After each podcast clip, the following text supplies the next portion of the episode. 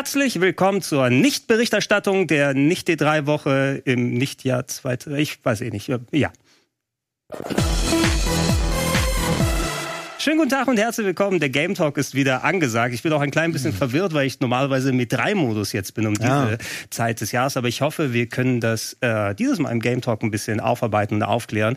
Erstmal, Sarah, schön, dass du da bist. Hallo, schön, dass ich da sein kann. Immer, immer äh, wieder gerne. Und Fabian, schön, dass du auch da bist. Ja, vielen Dank, dass ich äh, eingeladen wurde. Freue mich mal wieder dabei zu sein. Ja, wir, wir haben relativ viel zu besprechen, aber auch wenig. Wir haben in der Vergangenheit hier im Game Talk, auch wenn jetzt nicht immer ihr beiden da dabei gewesen seid, aber das Thema war ja immer, wie sieht's eigentlich mit der E3 aus? Mhm. Äh, traditionell, wenn wir hier auf dem Sender die großen Konferenzen oder so behandelt haben, gemeinsam gestreamt, uns angeschaut und so weiter. Und die E3 ist ja einen siechenden Tod gestorben bis sie dann endgültig komplett abgesagt wurde. Das sollte ja sowieso dieses Jahr ein bisschen was anders sein, was sie mal ursprünglich mhm. geplant hatten, oder? Ja, es sollte, glaube ich, eine ähm, Kombination aus digitalem und ähm, physischem Event mhm. darstellen. Aber ähm, wahrscheinlich hat sich die physische Komponente einfach nicht mehr rentiert dann und dann hat man irgendwann gesagt, das lassen wir bleiben lassen wir es bleiben. Und äh, Jeff Keighley hatte ja eh schon mit dem Summer Game Fest eine Streaming-Alternative mhm. etabliert mhm. seit etlichen Jahren. Und äh, wir werden dann im Anschluss, wir reden gleich erstmal über die Games, die wir gespielt haben, damit wir ein bisschen warm werden können. Aber was wir heute machen wollen, ist einen kleinen Überblick geben, was es denn während der Nicht-E3-Woche hier an Streams, an Konferenzen geben kann. Sony hat ja schon den ersten Warnschuss abgeballert vor ein paar Wochen. Ähm, können wir gerne auch nochmal kurz thematisieren. Ähm, auch wenn nicht gerade E3 ist, fühlt sich trotzdem danach an, weil so ziemlich alle Streams haben sich wieder angesagt äh, mhm. und äh, wir werden das hier auf dem Sender auch teilweise abbilden über die Twitch-Unit, äh, die, äh, soweit ich mitbekommen habe, das Summer Game Fest zumindest dann hier streamen wird und darüber diskutieren wird. Ähm, werden wir dann äh, alles in Ruhe besprechen und natürlich nochmal einen kleinen Überblick geben, gerade auf frische News reingekommen. Nicht nur Capcom hat einen Stream, sondern auch Apple hat gestern mhm.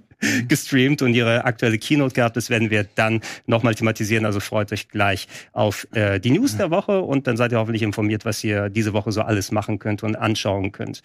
Also Spiele und aktuelle Ereignisse. Sarah, ich hatte euch beide ja gefragt, was habt ihr so alles gezockt in den yeah. letzten Tagen? Ähm, du hast, äh, und ich werde mich fein zurückhalten, bevor die Leute sich wieder beschweren, dass ich zu viel darüber erzähle, aber du hast Tears of the Kingdom gespielt. Wie ist dein Eindruck? Wir müssen es einmal hier Ja, ich habe auch äh, gerade im Vorgespräch noch kurz gesagt, ich würde gerne über dieses Tutorial sprechen, weil ich ja schon länger nicht mehr hier im Game Talk war und mhm. ähm, Tears of the Kingdom war für mich einer der Releases des Jahres auf jeden Fall. Ich habe mich riesig drauf gefreut. Ich habe Breath of the Wild war damals mein Spiel des Jahres und ähm, dann habe ich das angefangen nach keine Ahnung einem Tag, der nicht so gelaufen ist, wie ich wollte. Und ich so ja heute Abend, heute Abend lege ich dieses Spiel ein. Ne? Dann habe ich das gespielt und ich weiß nicht und ich möchte eure Meinung dazu hören, aber das Tutorial fand ich nicht so gut. Ich mhm. hatte ja kurz vorher in dem, glaube ich, letzten veröffentlichten Trailer von vor Release diese ganze Mechanik gesehen. Auch die Previews kamen mit ähm, dem Zusammenbasteln von Dingen, die Fahrzeuge, die daraus entstehen können und so weiter. Und ich dachte, ja, okay, das ist jetzt äh, Breath of the Wild mit dieser Mechanik. Und diese Mechanik, wenn die die so ankündigen, wird natürlich allumfassend sein in dem Spiel. Die wird richtig wichtig. Und wenn sie das nicht gut hinkriegen und wenn das so frickelig wird, dann kann es wirklich sein, dass das Breath of the Wild für mich in schlechter wird. Mhm.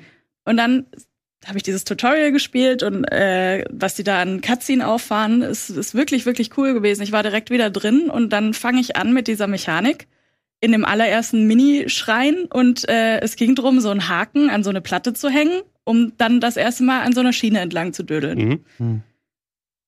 Und ich habe das draufgehangen und es hat nicht funktioniert. Ist nicht losgefahren.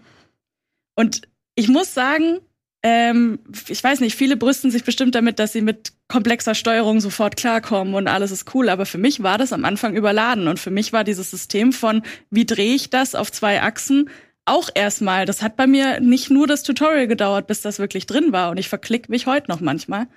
Und ähm, dann hat es zwei, drei locker eine Handvoll Mal gedauert, bis ich das wirklich am richtigen Stelle auf diese, auf, äh, an der richtigen Stelle auf diese Platte gesetzt habe, bis es wirklich losgefahren ist. Ähm, und manchmal hat man so Tage, dann sitzt man davor und ich habe es wirklich verteufelt, dass ich dachte, wie kann es sein, dass diese eine Mechanik mir jetzt mein, meine Erfahrung kaputt macht? Und ich kann euch auch, äh, also nicht, dass ihr jetzt denkt, dass ich Totke nicht gut finde. Ähm, das hat sich jetzt in den, in den Laufen der vielen, vielen Stunden, die ich es gespielt habe, äh, auch wieder, wieder gelegt. Aber auf dieser Himmelsinsel hat man das dann gerade gelernt mit diesem Haken. Dann fährt man, dann kann man draußen zum ersten Krog rüberfahren über einen Abgrund. Mhm. Da hänge ich das hin und schicke diesen Krog los. Das funktioniert und dann lag da noch ein zweiter Haken drangehängt, losgefahren ohne mich. Und dann stand ich da und wusste, ich kann das jetzt gerade nicht mehr lösen. Und viele Boote sind auch schon ohne mich losgefahren, ja. Fluggeräte. Und dann war ich wirklich, das ist ja auch ein wirklich langes Tutorial und ähm, auch erstmal ein bisschen unübersichtlich, was ich ja grundsätzlich cool finde, dass man viel entdecken kann und so. Aber ich hatte einen wirklich schweren Einstieg für, für einen Nintendo-Titel, auf den ich mich so lange gefreut habe, der ja eigentlich bis zum Schluss gepolished ist. Mhm war das erstmal für mich eine Einstiegshürde. Das hat sich jetzt mhm. geklärt, als ich von dieser Himmel, also von diesem Tutorial-Gebiet runter war und endlich los konnte und habe jetzt unfassbar viele Stunden Spaß und bin gerade dabei, jeden Schrein zu machen und und jeden gefühlt jeden Krogsamen zu entdecken. Ähm, aber wie fandet ihr diesen Einstieg? Weil für mich war es echt so ein Moment, wo ich dachte, okay, ich gebe dem Ganzen jetzt noch mal den nächsten Abend, aber heute Abend gehe ich erstmal mit einem unguten Gefühl ins Bett. Also ich ähm, bin noch nicht darüber hinweg, muss ich ganz ehrlich sagen. Mhm. Ich habe dann, äh, ich habe es mal angefangen zu spielen. Ich habe da ähnliche Erfahrungen gemacht, wie du sie jetzt beschrieben hast. Ich wusste vorher schon, dass das Spiel wahrscheinlich mir wieder nicht so entgegenkommen wird in der Art und Weise, wie es gestrickt ist, weil ich auch nicht der größte ähm, Fan von Breath of the Wild war und ich möchte das gar nicht zu sehr ähm, begründen oder diese Meinung ähm, verteidigen, weil ich weiß, dass das Spiel natürlich ähm, super viele Leute lieben das und ich kann verstehe auch alles daran. Ich verstehe, warum Leute das lieben und die ganzen Möglichkeiten, die du hast, die spielerischen Freiheiten, die Sachen, die du in diesem Spiel alle machen kannst und die auch funktionieren. Es kommt nur in dieser sehr offenen Struktur ähm, meiner äh, meinen Vorlieben für ein Spiel nicht so entgegen und ich habe mich in diesem Tutorial habe das relativ schnell als ein bisschen anstrengend empfunden. Ist mir das auch immer passiert, von wegen, ich habe das erste Boot gebaut, das fährt dann weg. Ich so, ah, okay. Ähm, dieses ganze Sachen zusammenkleben, Sachen irgendwo dranhängen, dann machen die was. Ich, mir ist das ein bisschen zu, zu statisch und zu langsam so. Und ich habe auch, also vielleicht bin ich auch ein bisschen doof, was das angeht. Ich habe lange gebraucht, um überhaupt in dieser offenen Welt, da musst du dann noch zwei weitere Schreine finden, überhaupt zu verstehen, wo ist dieser zweite Schrein. Dann dauert es lange, bis ich da hinkomme. Und ich finde, ähm, dieses sehr lange Bewegen oder nur ähm, Reisen über die Oberwelt oder einen Weg finden, das ist für mich immer was, ich würde das schnell skippen, wenn ich das skippen könnte oder so. Das macht für mich nicht so den Teil am Spaß in einem Spiel aus. Und es tut mir leid, das zu sagen, aber es ist wieder nicht so. Hat das sicherlich noch mal weiterspielen und vielleicht klickt es bei mir auch irgendwann noch mal, aber ähm, es ist leider nicht so meine Art von Zelda-Spiel. Hm. Also absolut verständlich. Meinung, ich, ihr habt ja auch nichts gesagt, was nicht schon geäußert wurde okay. äh, zu dem Spiel hier. Ähm, ich habe ungefähr 90 Stunden gebraucht, bis ich es durch hatte. Aber das war dann auch nach der initialen Phase, wo es mir so ein bisschen ähnlich wie dir ging, Sarah zumindest, weil ähm, ich auch nach 90 Stunden immer noch finde, die Steuerung ist gnadenlos überladen mit 5000 Funktionen, die sie haben. Und äh, ich äh, hinterfrage immer noch die Entscheidung, dann eine dedizierte Taste zum Pferderufen äh, zu benutzen mit Steuerkreuz nach unten, anstatt dort zum Beispiel die Abilities von deinen Companions hinzupacken, die super nervig sind, wenn man die auslösen will. Ähm, äh, wenn du wenn du dann innerhalb der Steuerung nochmal in 15 Untermenüs gehst, vom Kämpfen wollen wir gar nicht erst anfangen. Es war interessant, ich war auf die Tutorial-Insel auch nochmal nach 60, 70 Stunden oder so zurück. Ich glaube, vielleicht sogar im Postgame nochmal. Und da Teile entdeckt, die ich gar nicht am Anfang gesehen habe, die einem nochmal ein paar Mechaniken äh, so also austesten lassen und beibringen. So mhm. dieses Zeug mit den Leuchtsamen, wie man äh, es hell macht in dunklen Höhlen. Mhm. Habe ich erst after the fact alles gesehen, nachdem ich die ganze Welt schon erkundet hatte. Und äh, es gibt anscheinend auch eine Neutralisierungstaste, wenn du L gedrückt hast, damit sich die Drehung des Items, was du gerade ah. hast, nochmal ähm, auf, auf Null stellt mhm. oder so. Habe ich auch nie benutzt. Nee. Ähm, es hat ein bisschen Überwindung gekostet, weil du schnell dann davor stehst, warte mal, wann klebt es zusammen, wie kommt was, wie greift hier eigentlich die Physik, würde was runterrutschen, wenn du eine leichte Neigung oder sowas hast. Ähm, es war aber jetzt nicht so der enorme Hubbel, den ich dann da hatte, sondern ich habe mich so ein bisschen mehr von der Welt da mitreißen lassen. Es fühlte sich sehr uniform für mich doch nach Breath of the Wild an.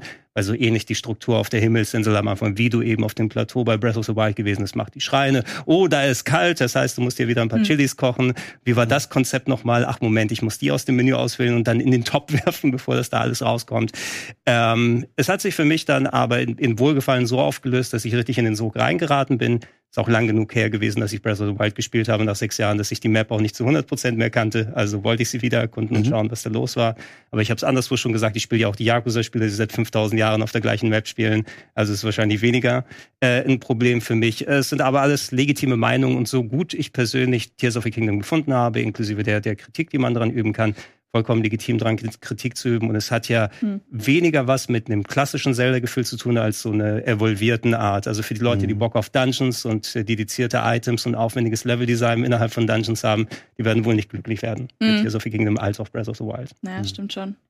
Aber ich finde, sie haben es logisch weiterentwickelt. Also dadurch, dass ich Breath of the Wild sehr, sehr gerne mochte, ich mag aber auch ältere Zelda-Teile, ähm, ja, fand ich das schon sehr, sehr cool. Ich will jetzt nicht vorweggreifen, aber du hast 90 Stunden drin, du weißt, wie die Welt sich weiterentwickelt ich weiß, hat, sag ich jetzt wie, mal. Wie sich entwickelt, ja. Ähm, aber nach wie vor, also wie gesagt, Stunden, Tage da drin verbracht und werd's auch noch. Äh, ich mag's sehr, sehr gerne, aber zum Beispiel einfach, dass sie, wie du gerade gesagt hast, diese Special Abilities jetzt vor dir weglaufen im Kampf und du erstmal gucken musst, welche eigentlich die richtige ist und der hinterherlaufen muss, um sie auszulösen, ist einfach irgendwie auf einer Ebene ein Troll-Move, dass ich es fast schon wieder lustig finde. Ein, ein Sandbox-Game oder quasi auf Open World designt, was dir sehr viele Hilfestellungen beim Bauen gibt, die mhm. aber nicht aktiviert geben, wenn du sie nicht entdeckst, weil ja. du gerade konsequent vorbeigelaufen ist. Da sind auch etliche Support-Sachen, die noch dazu kommen, die dir beim Bauen helfen und das äh, verschnellern. Aber ich hatte auch für 70 Prozent meines Spieles leere Abilities dann oben im äh, Skillrad ja. und ich wusste einfach nicht, was dahin gehört oder wo es dahin, bis ich zufällig drüber gesteuert bin und sage, okay,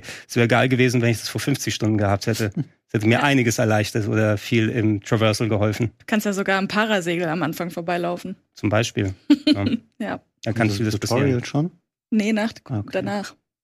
Aber ja. Okay, also das war die Breath of the Wild Stunde dieser Woche. Sorry.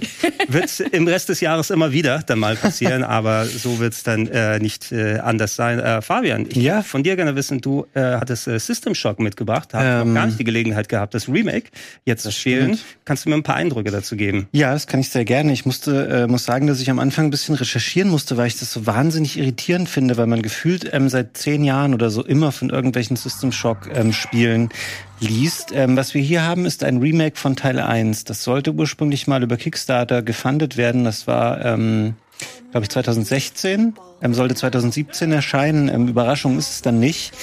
Ähm, die haben sich wahnsinnig verzettelt mit Sprung von Unity auf Unreal Engine, mit ähm, wir machen da selbstständig Teile am Spiel neu und interpretieren das anders. Und ähm, dann haben sie sich übernommen, ähm, haben gesagt, ja, das liegt erstmal auf Eis. Und ähm, jetzt ist es dann doch da, nachdem sie irgendwann ähm, Prime Matter als Publishing-Partner gewonnen haben. Und zu meiner großen Überraschung ist das Spiel ähm, sehr gut geworden. Mhm. Es ist ein sehr gutes ähm, Remake tatsächlich eines ähm, alten PC-Klassikers. Es, es stammt von ähm, Night Dive, ist das Studio dahinter, wo man ein bisschen schon den Verdacht haben konnte, dass sie das gut machen, weil die machen ja häufiger, die haben so Sachen wie die Turok-Spiele neu gemacht, Doom 64, ähm, auch diese Quake-Neuauflage, die es vor einiger Zeit gab. Die sind so ein bisschen darauf abonniert. Ähm, finde, dass sie den Stil relativ gut übertragen haben, so dieses düstere, etwas technische, ähm, bedrohliche sehr gut in die Gegenwart übertragen haben. Ähm, das Spiel ist erstmal wirklich ungewöhnlich, wenn man das startet, weil es beginnt damit, dass man ähm, quasi zu Hause an seinem Rechner sitzt. Das Spiel zum Jahr, äh, ich glaube 2073, und da versucht man sich in so einen Rechner reinzuhacken. Und dann kommen so welche durch die Tür gebrochen, ähm, verhaften dich, entführen dich. Und ähm, zur Strafe, weil du versucht hast, so ein Corporate-Netzwerk zu hacken, kommst du auf die Citadel, das ist so eine ähm, Raumstation. Und da ähm, erwachst du dann und du hast ähm, nicht so richtig den Plan erstmal, was du machen sollst. Und es hat so diese typische Anforderung, dass das Spiel ähm, ein bisschen erarbeitet werden will. Also in dem ersten Raum liegen gleich ganz viele Items rum, die du alle einsammeln kannst, bei denen du äh, von vielen nicht weißt, was sie eigentlich für eine Funktion haben, was man damit machen kann. Ähm, du findest dann nach einiger Zeit eine Eisenstange, du triffst auch schnell auf Mutanten. Ähm, alles ist sehr labyrinthartig aufgebaut auf dieser Raumstation. Ähm, hier sehen wir den Moment übrigens nochmal, wie man am Anfang des Spiels dann erwacht. Ähm, wir können das auch sehen hier, das UI ist relativ aufwendig, obwohl sie das schon entschlackt haben im Vergleich zum Original. Du kannst es jetzt eben auch mit Controllern spielen. Also ich konkret habe es auf dem Steam Deck gespielt, weil die Konsolenversionen erst später erscheinen. Und dann ähm, ja, muss man Lust haben, sich damit auch zu befassen, weil dir das Spiel wirklich wenig erklärt. Es gibt keine klare Navigation, keine Zielanzeigen und sowas in der Art. Und eigentlich, wir haben es eben bei Zelda gehört, ich mag das schon, wenn Spiele eine Führung in irgendeiner Art mhm. haben. Fand es aber sehr interessant, an diesem Spiel mal zu sehen, wo eigentlich Spiele wie Bioshock zum Beispiel ähm, herkommen spielerisch. Und dann irgendwann, hier sind wir zum Beispiel im Cyberspace unterwegs. Das ist so eine Art Spiel im Spiel, wo du dich so frei im dreidimensionalen Raum bewegen kannst. Du musst Sachen hacken, du musst musst in Dokumenten Codes finden, die du an anderen Stellen eingibst. Du musst natürlich auch kämpfen. Ähm, gibt eine ganze Menge an Waffen, die man im Spielverlauf finden kann. Und du musst quasi nach und nach ähm, verschiedene Stockwerke dieser Citadel erreichen und irgendwann ähm, schaffst du es auch, dich dann zu behaupten. Es gibt da so eine böse Ober-KI, die nennt sich Shodan, hat man vielleicht schon mal gehört. Sieht man auch manchmal ist dieses grüne, ähm, weiblich aussehende Gesicht, was man manchmal im Rahmen von System Shock ähm, sehen kann. Und man muss sich da reinfuchsen, aber ich fand es schon interessant und es ist ein cool ähm, gemachtes Remake, was, glaube ich, ähm, besser ist, als viele Leute es nach all den mhm. Jahren noch so erwartet haben, nachdem es verschoben war und auch mal in der Versenkung verschwunden war. Also ich finde es ähm, tatsächlich cool und war froh, das jetzt mal äh, zu spielen. Ja, freut mich, das zu hören, weil ich hatte auch so ein bisschen Bedenken wegen der ganzen Entwicklungsprobleme, die du ja. erwähnt hast. Ähm, normalerweise bin ich es auch gewöhnt. Night Dive mag ich eigentlich sehr als Entwickler, auch wenn die hauptsächlich natürlich dann Remaster und ähm, modernisierte Versionen von alten Oldschool-Games dann machen. Da aber auch sehr gut, finde ich, drin arbeiten, mhm. die auf ähm, Controller-Steuerung umzusetzen wie so visuell ein Turok oder ein Quake oder sowas heutzutage ausschauen kann. Aber wenn sie mal originär sich an einem Remake versuchen, wo sie nicht eben die alte Grafik nehmen und nochmal ein bisschen aufpolieren, sondern vom Neuen machen, da kann es relativ schief gehen. Ich meine, die sind auch äh, vor kurzem von Atari aufgekauft worden oder zumindest was Atari ähm, heute ist, wer den ja, Namen genau. gerade besitzt. Da gehören die dazu. Ähm, vielleicht noch als Ergänzung ganz kurz, ähm, weil ich das am Anfang nicht ganz im Detail ausgeführt habe. Es gibt auch eine System Shock Enhanced Edition. Mhm. Die hat auch Night Dive gemacht. Die gibt es schon ein paar Jahre. Das ist aber eher so das Originalspiel, so ganz milde mhm. aufgedröselt, mhm. dass es eben auf modernen Rechnern läuft. Und sie wollen noch eine System Shock 2 Enhanced Edition machen. Und es gibt auch noch ähm, ein System Shock 3 seit einigen Jahren als Ankündigung, aber das kommt wohl nicht mehr. Da war wohl auch Warren Spector irgendwie mal beteiligt, aber das, da hat Night Dive nichts mit zu tun. Also das ist jetzt gerade so das neue ähm, System Shock hier und glaube nochmal äh, anknüpfend an das, was ich sagte zu Kickstarter. Die haben sich, glaube ich, ein bisschen verzettelt damals damit, dass sie dachten, wie weit sie mit den 1,3 Millionen Dollar kommen. Mhm. Und das finanziert dir, glaube ich, nicht über mehrere Jahre halt ähm, eine ja, Entwicklung von so Heutzutage, Spiel. gerade bei dem Anspruch, den Leute dann noch haben, wenn ein Remake dahinter steht. Äh, ich meine, das Original System Shock 94 ja. oder so ist es gewesen. Viel in die Zeit, wo ich keinen PC hatte. Ähm, damals noch als C64 und Amiga-Kind unterwegs. Dementsprechend konnte ich sowas nicht spielen. Das ist auch dann außerhalb meines Blickfelds gewesen oder wenn in Zeitschriften davon gelesen. Ähm, ich habe System Shock 2 ein bisschen nachgeholt letztes Jahr im Rahmen vom Retro Club und da mal reingeschaut.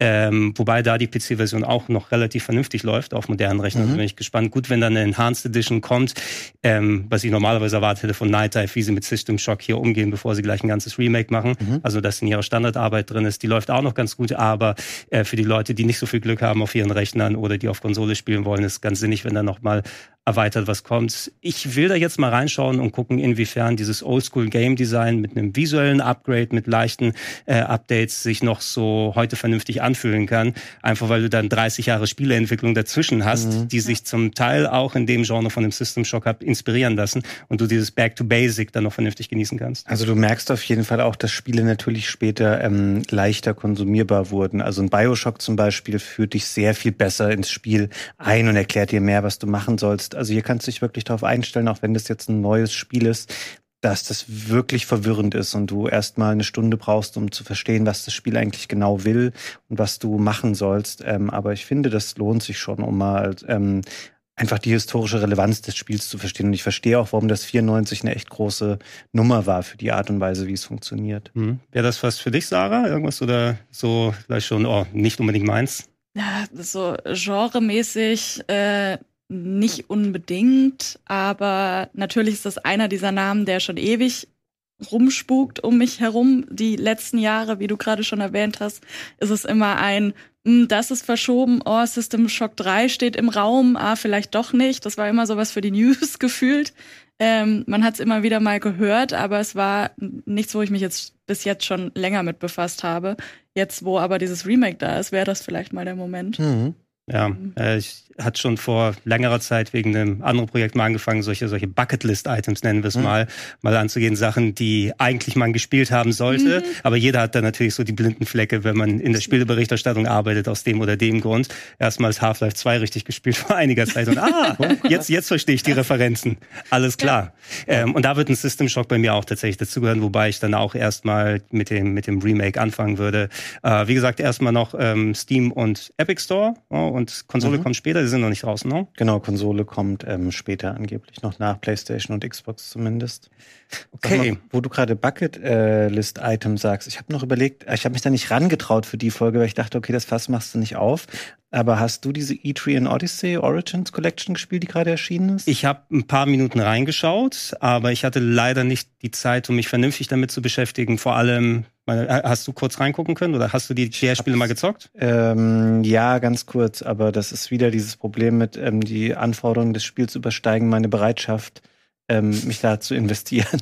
Das ist schon sehr schwierig gewesen. Das hat ja, war ja darauf gebaut, dass du dir selber Karten zeichnest und mhm. so. Mhm. Ich glaube, das ist ein optionales Feature jetzt. Also du hast mhm. auch, glaube ich, so Vereinfachungen in dieser Neuauflage jetzt drin. Ja, ich schmeiß mal kurz einen Teaser hier rein für die Leute, die gar nicht damit vertraut sind. Ähm, gerade rausgekommen wurde ja, ich glaube, im letzten Jahr dann angekündigt, Etrian Odyssey ist eine äh, Ego-Perspektiven Dungeon Crawler-Serie, die auf dem Nintendo DS ähm, sehr viele Einträge hatte.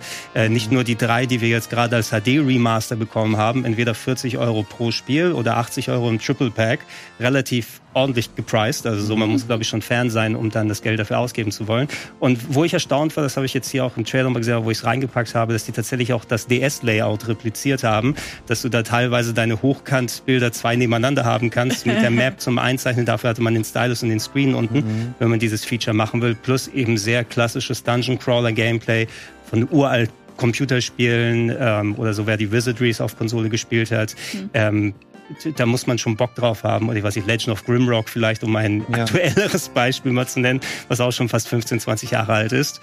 Ähm, und äh, ich habe die durchaus immer ganz gerne gespielt auf dem DS, aber ich habe nach den vielen Jahren auch gemerkt, okay, ich muss jetzt erstmal wieder lernen, wie macht es mir Spaß mit dem mit dem Nicht-Stylus ähm, jetzt hier das Einzeichnen auf ja. der Map dann zu machen, weil hier musst du dann irgendwie so ZR und andere Tasten gedrückt halten, damit ein anderer Button ins Menü rübergeht, wo du das selber einzeichnen kannst. Das hat ein bisschen was anderes, als auf dem DS einfach äh, mit dem Stylus unten hinzugehen und da male ich die mhm. Wände ein. Ähm, äh, was, was eine nette Idee war gegenüber dem Automapping, was du in vielen alten Spielen nicht hattest und bei neueren dann gang und gäbe gewesen ist. Und das hätte für mich auch nochmal ausgemacht, sich da reinzuarbeiten. Ich habe so eine halbe Stunde gespielt und dann gemerkt, okay, ich bin mental jetzt nicht bereit, diese ganzen Tutorials zu lernen.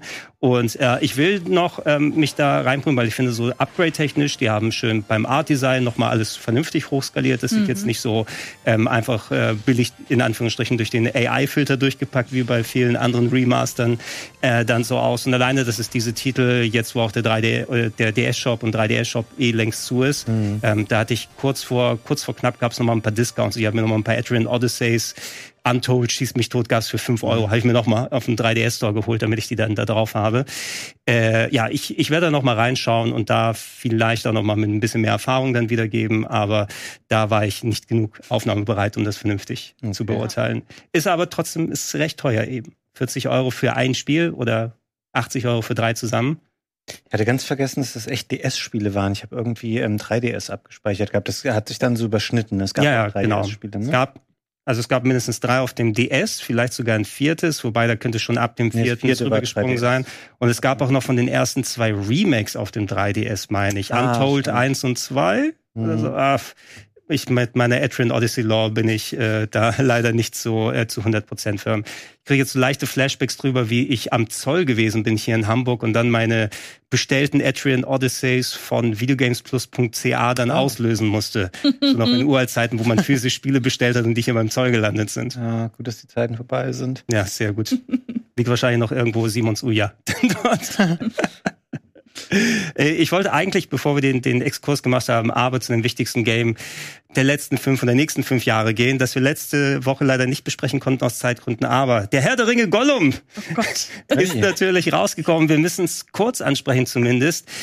Auch hier, ich habe es gespielt, aber nur angespielt, so knapp zwei plus Stündchen bisher. Und dann fehlte nicht nur die Zeit, sondern auch die Motivation erstmal, da groß weiterzumachen. Wir haben es hier auf dem Sender auch, ähm, zumindest äh, mhm. äh, Florentin ist dabei gewesen. Und ich weiß nicht, wer noch mit ihm dann sich Lukas, getraut hat. Lukas. Lukas hat sich mit dazugesetzt. Äh, und ähm, ja, das werden wir dann in Ruhe nochmal aufdröseln, was genau damit los ist. Aber nicht jetzt, jetzt, sondern gleich, gleich, nach einer kurzen Pause. Mein Schatz. Nee, das war fast dann eher Cartman statt. hallo, hallo, ich bin's. Ich bin's Gollum. Mama, komm mal her. Eine Aufzeichnung, Gregor. Wir könnten einfach nochmal Wir können einfach nochmal zurück, aber ist mir egal. Das ist, das, das ist geliebt, das ist in the moment. Hm. Äh, der Herr der Ringe Gollum, das soll das Thema sein. Ich werde nicht weiter versuchen, irgendeine Gollum-Sprachparodie dann zu machen. Ist äh, vor knapp anderthalb Wochen dann rausgekommen, nach sehr, sehr langer Entwicklungszeit. Ähm, die Nachbarn von The Delic äh, bei uns hier in Hamburg natürlich sehr äh, groß und bekannt für Point-and-Click-Adventures hauptsächlich, wobei die sich nicht nur in diesen Spielen ausgetobt haben. Die wurden ja vor etlichen Jahren, glaube ich, von einem größeren größeren Publisher aufgekauft. Nacon. Und Nacon aufgekauft und haben sich ähm, ja mal anderweitig orientiert und jetzt nicht klassisch Point-and-Click gemacht, sondern die hatten die Möglichkeit mit der Herr Lizenz ein Spiel umzusetzen und haben sich für ein Action-Adventure, ähm, das so wirkt, als ob es auch auf PS3 und Xbox 360 spielerisch zumindest hätte rauskommen können, weil es fühlt sich an wie so ein bisschen Tomb Raider Action Adventure mit dem allem, was man da drin macht. Ähm, ja, mit äh, Gollum als Hauptcharakter zu machen. Ich glaube, zeittechnisch irgendwo angesiedelt äh, vor den Filmen Ne? ich glaube zwischen Hobbit und Herr Zwischen Hobbit und Herr der Ringe, weil wir wollten alle wissen, was mit Gollum da dazwischen passiert ist. Und äh, ja, die ehemaligen Adventures-Spezialisten haben sich damit mal äh, einem, einem größeren Spiel ausprobiert und ausgetobt und das ist richtig gecrashed. Also das äh, Internet war ähm, hat gebrannt vor Videos und Zusammenschnitten äh, angesichts äh, der vielen Bugs, die man innerhalb des Spiels äh, gesehen hat, des Art Designs, was nicht so ganz zusammengekommen ist. Ähm, und äh, ich habe mich an der PC-Version probiert, mhm. ähm, habe die ein bisschen gespielt. Ich habe es leider mit meiner 3070 nicht vernünftig zum Laufen bekommen sagen, egal was ich gemacht habe, ob Raytracing, ob nicht Raytracing, Auflösung hoch und runter, sauberes Scrolling war nicht unbedingt möglich äh, damit. Ähm, also will ich es nicht anhand der Grafik so richtig beurteilen. Äh, ich meine, das, was ich bei den äh, hier bei Florentin und Lukas hier auf dem Sender gesehen habe, die haben die Konsolenversion gespielt und sie sah schon um einiges besser aus, weil sie flüssig war alleine. Allerdings vom Spiel selber her aus, ähm, ja, es, es hat mich wirklich nicht motiviert. So ein bisschen Stealth-Action ist drin. Kletter hier, ähm, versuch dich da zu verstecken, sammel die Abzeichen ein, klettert da über Wände rüber. Es fühlt sich eben sehr an, als ob jemand ein Action-Adventure aus der äh, vorvorletzten Spielegeneration mhm. gemacht hat. Mhm. Und äh, es wirkt sehr stark nach von wegen, da ist Ambition drin. Und ich finde auch die Grundidee, Gollum als Hauptcharakter zu haben, inklusive so ein paar netter Ideen wie, dass du teilweise so moralischen inneren Dialog hast, wo Gollum und Smigol als gute ja. und böse Sache miteinander diskutieren und du in deinen Aktionen so dich, dich entscheiden kannst, in welche Richtung es geht, dass das nochmal ein bisschen mit reinspielt. Aber ob das überhaupt Belang hat, am Ende muss man mal gucken, ob es nicht so Augenwischerei ist, äh, letzten Endes. Aber alleine, wie es gespielt hat, wie es äh, ausgesehen hat, bei all der ähm, ja, guten Absicht, die da ra rausgegangen ist, das Spiel, so wie es rausgekommen ist, die haben sich echt überhaupt gar keinen Gefallen damit getan. Ist irgendwas Interesse bei euch gewesen, da mal reinzuschauen? Mhm. Willst du? Sag du ruhig. Also es gab ja diesen Trailer schon vor einiger Zeit und das Spiel wurde ja, meine ich, auch sogar noch mal verschoben um um ja oder so. Ich habe jetzt die Zahlen nicht genau im Kopf, aber das sah ja, als man das erste Mal was davon gesehen hat, schon einfach unfassbar grauenhaft aus, leider. Mir tut das auch total leid für die Leute, die da irgendwie ambitioniert was was Großes machen wollten, aber wenn man jetzt schon merkt, dass das trotz Verschiebung diesen Zustand hatte, als es rausgekommen ist, dann weiß er ja, das wissen die nicht erst seit gestern, dass da was unfassbar mhm. schief gelaufen ist. Ähm, und ich finde es auch ein bisschen, ja, traurig, dass das mit dem Namen so im, im Laden steht für einen Voll, ich meine für einen Vollpreis, müssen wir gleich mal nachgucken. Ähm, und Leute, die vielleicht nicht so viel sich mit, mit mhm. Releases. 50 Euro meine ich, hat es ja. gekostet auf Steam. Und Leute, die sich vielleicht nicht so sehr damit beschäftigen, nachher im Laden stehen und sehen, oh, ich mag doch Herr der Ringe und ich kaufe mir das ja. für 50 Euro. Also schwieriges Pflaster. Natürlich hat das äh, unter anderem auch zu einem der lustigsten Game 2 Beiträge geführt, mhm. weil die einfach nur, also nicht einfach nur, aber bei ESA eine Reihe von, von Bugs aneinander geschnitten hat und eine quasi Live-Reaction darauf. Es ist einfach, also da ist wirklich alles drin. Jemanden in ein Gollum-Kostüm gesteckt? Nein.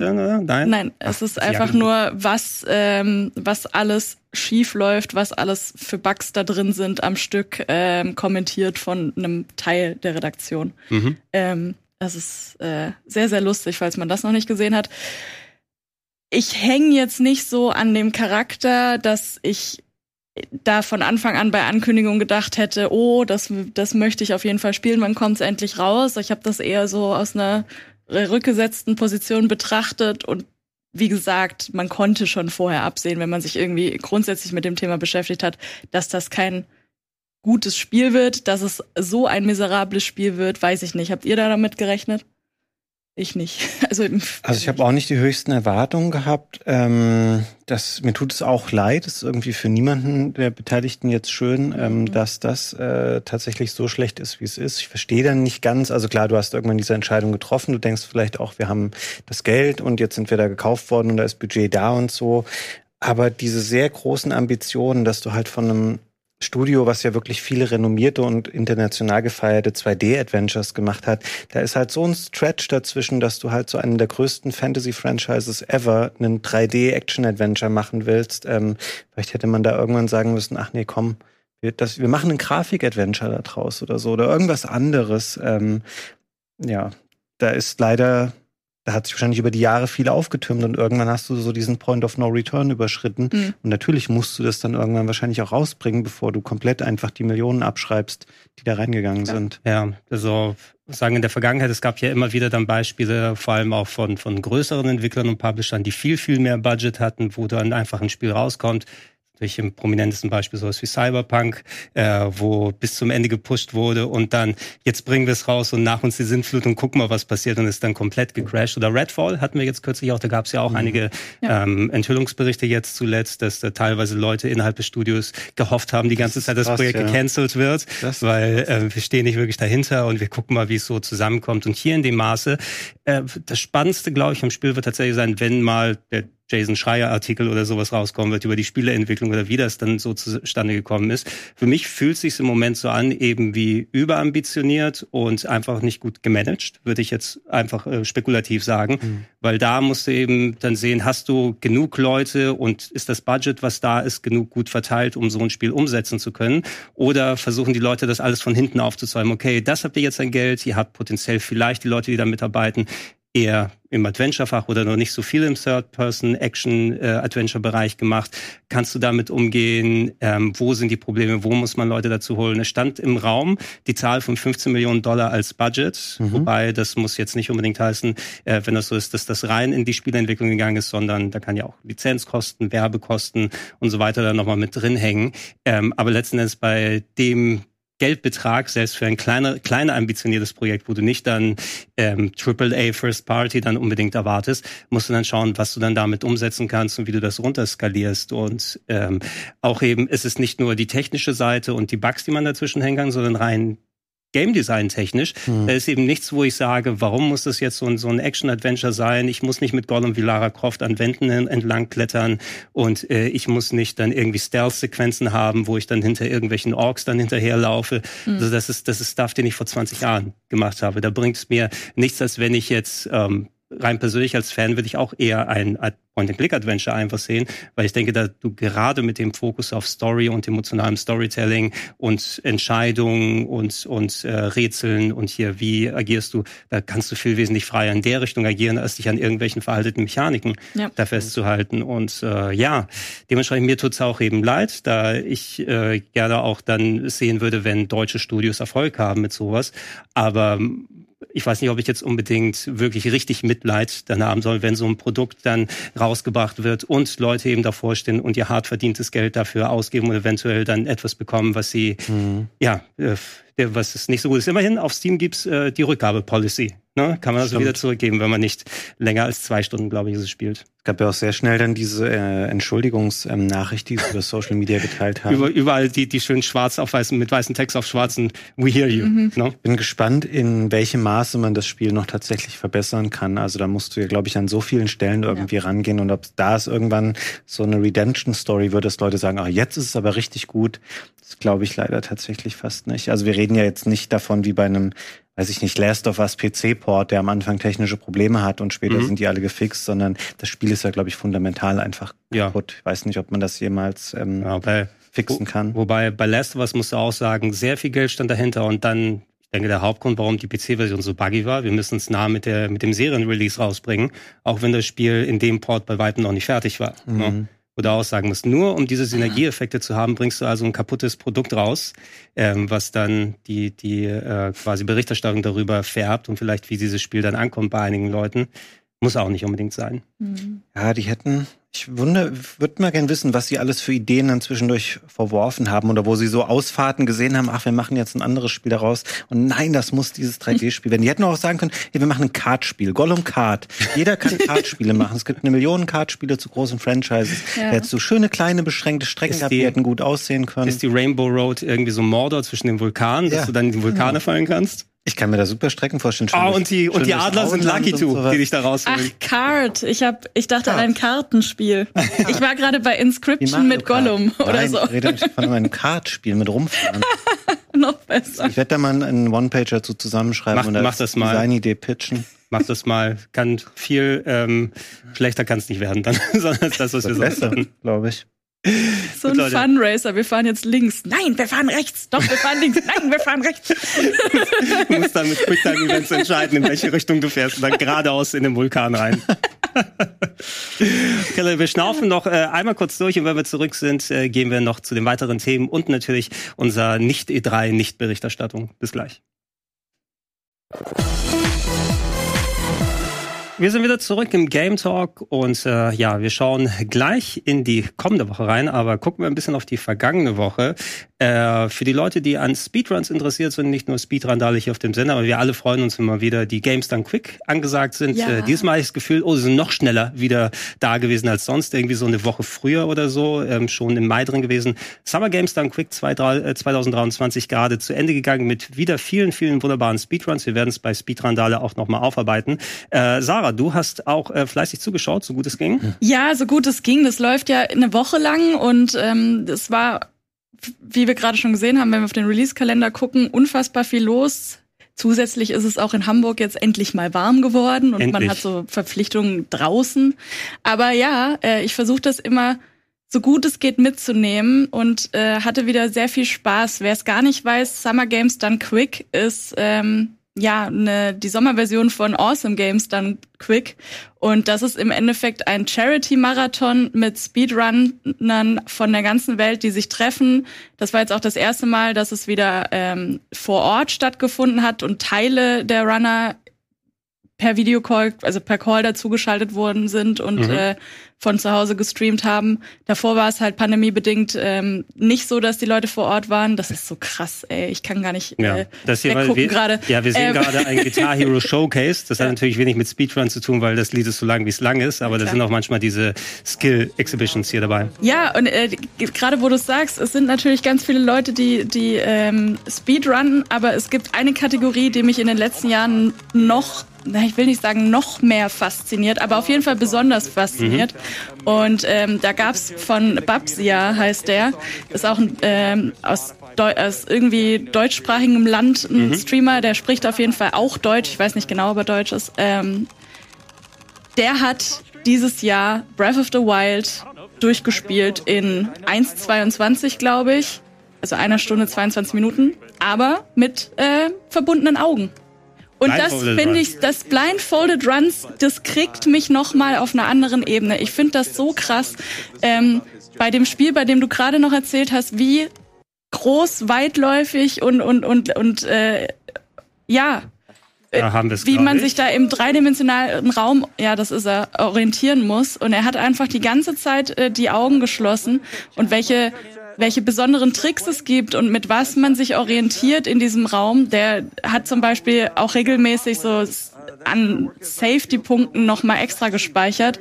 Was ich auch nicht wusste, ist, dass Breath of the Wild sich total gut eignet, äh, ums Blindfolded zu spielen, mhm. weil du sowohl Autosaves hast, als auch jederzeit manuell äh, safen kannst, dadurch speichern, sorry, äh, dadurch kannst du dir halt immer so Punkte setzen, von denen du weißt, wo du wieder bist und ähm, von da und das teilweise ausnutzen, um nur in einen gewissen Bereich zu fliegen, Schloss Hyrule zum Beispiel, dann äh, auf den Autosave zurückzugehen und dann stehst du genau vor dieser äh, auf dieser Brücke mittig. Und solche, also was das für ein anderes Mindset ist, wie unfassbar viel Zeit und Mühe das braucht bei allen Speedruns, aber da vielleicht auch noch mal ähm, extra, wie wie krass der sich auch aufs Gehör ähm, fokussieren muss. Und äh, Spoiler für Breath of the Wild, aber dieser sieben Stage Endboss mit Ganon, den komplett blindfold zu machen. Ich saß davor und mir ist wirklich die Kinnlade ja, aber auch die Navigation durch die Welt, was du hier macht, das ist ja total krass. Also ja. das musste ja alles auswendig gelernt haben und es, also ja. sieht auch nicht aus, als würde das irgendeine Art von Spaß bereiten. Das macht man halt, weil man das gerne schaffen möchte und ja. so.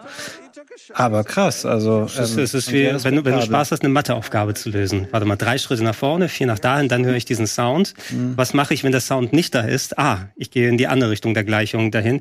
Äh, ich finde es auch sehr, sehr faszinierend, muss ich sagen. Ich habe dieses Jahr live nicht so viel gucken mhm. können wie in den letzten Jahren, aber die werden ja eh nach und nach gereicht, ähm, dass man die bei YouTube sich noch angucken kann oder direkt bei Twitch eben mit den Archiven. Äh, gerade auch die Blindfolded-Sachen, also ist wirklich ein sehr, sehr schöner Abschlussrun, dass man sowas hier machen kann und vor allem, dass es jetzt mittlerweile auf 3D-Spielen auch möglich ist. Mhm. Wir hatten hier eine Handvoll Blindfolded Runs auch bei Speedrandale gehabt, unter anderem von Denson, der äh, Punch-Out auf der Wii äh, Blindfolded oh. gespielt hat, äh, wo du da zumindest sagen kannst, okay, du bist mit einer limitierten Bewegung da und kannst dich anhand der Soundeffekte orientieren. Mhm. Wann schlägt der zu? Wer jetzt irgendwas, wo ich wegrobben muss oder so. Dieses, das kannst du noch relativ üben, aber das wäre für mich auch too much, sowas in der 3D-Welt äh, dann, dann umzusetzen. Das Schwierigste bei Denson war, weiß ich noch, bei Punch-Out, wie das äh, Menü bedienen, weil du dann da mit dem Zeiger auf Sachen klicken musstest auf der Wii, anstatt mit dem Steuerkreuz mhm. zu gehen. Und das ist der einzige Sache, wo wir potenziell Support gebraucht hat. Das Spiel selber ging, aber wirklich in diesem freien ja. Raum die Sachen, wo du keinen Indikator hast, mhm. das mitzunehmen. Ähm, ja, wenn ihr da nochmal Empfehlungen haben wollt, wir werden, wenn wir die nächste nächste Speedrandale Aufzeichnung haben, dann noch ein kleines Recap auf jeden ja. Fall machen. Und äh, es macht immer wieder sehr viel Spaß, wenn das dann mal, wenn es so viel nochmal wieder zum Nachholen gibt und Sachen zum, zum Anschauen gibt. Äh, ich werde mir da auch ein paar Tipps äh, nochmal rausschreiben und dann ähm, nochmal extra nochmal ein bisschen Sachen gucken. Und wenn ihr mitmachen wollt, äh, bewerbt euch bei Sia, at Simiclove bei Twitter oder twitch.tv slash Simiclove101. Könnt ihr ihm Bescheid sagen, wenn ihr mal hier auftauchen wollt. Blindfolded oder auch nicht. ja. Ähm, Vielleicht noch ganz kurz, äh, wenn ihr es nicht wisst, wenn ihr, oh Schande, nicht äh, Speedrun-Dale so oft verfolgt, aber Summer Games Done Quick oder generell die Organisation, die machen das zweimal im Jahr, das ist halt auch eine Charity und die haben eine unfassbar schöne Community ähm, und haben jetzt allein in der Woche, glaube ich, wieder knapp zweieinhalb Millionen Dollar gesammelt für mhm. Ärzte ohne Grenzen Krass. unter anderem.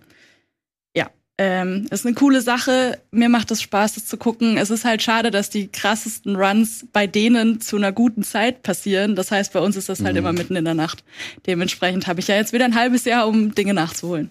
Ja, äh, ich musste auch mal schauen. Ich habe bei ein paar Sachen, wo ich mitgeschaut habe, äh, wenn wir diese Recaps machen und wir sowas sehen, ich bin auch nicht mit allen Sachen zu 1000 Prozent warm beim Zugucken, weil es mhm. sind natürlich Showcase-Runs, äh, mhm. wie Leute ihre Spiele dann zeigen und die haben dann, da ist der Runner, ähm, der hat vielleicht seine eingeschworenen Memes und seine Fangemeinde und einen ganz speziellen Duktus drauf und da ist noch die Couch hinten, wo Leute 5000 Sachen nochmal mit reinwerfen und ein paar Sachen sind mir mittlerweile so ein bisschen zu anstrengend, wenn ich nicht in dieser, in dieser Meme-Kultur drin bin mhm. und dann vielleicht einen Run angucke, wo mich die technischen Sachen interessieren und jetzt kommt wieder der Gag und da haben wir mhm. wieder irgendwas, wo hinten die Crowd alle zusammen oder sowas schreit, das äh, überfordert mich ein kleines bisschen. Ne, wo ich sage, ich kann mich dann nicht mehr auf den Run so richtig konzentrieren. Aber die Fälle sind jetzt nicht so häufig, als dass ich sage, dass es mir dann komplett madig macht. Aber mhm. es, das fällt mir ab und zu mal auf. Ich finde auch, es ist nicht unbedingt, also dadurch, Speedruns sind ja leider immer noch eine Nische innerhalb des, des Gamings.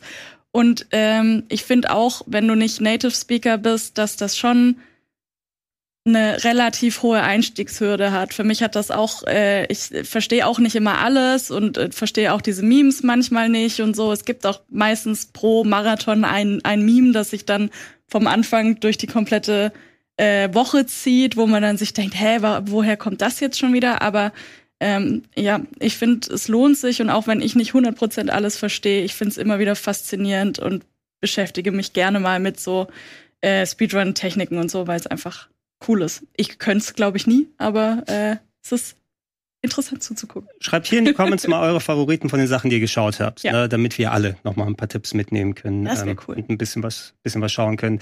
Äh, Fabian, ich habe ja. äh, bei dir hier noch ein paar Spiele stehen. Wo, worauf hast du mehr Bock? Ähm, auf Jump'n'Run oder auf Fischen? Ach, erzähl mal was über das ähm, Angelspiel, weil mir das so ein bisschen am Herzen liegt, weil ich das so ein schönes Spiel fand. Ähm, es geht um ein PlayStation ähm, VR 2 Spiel. Das gibt's auch für PC VR. Ich habe es aber jetzt auf PlayStation VR 2 gespielt. Ähm, Another Fisherman's Tale. Mhm.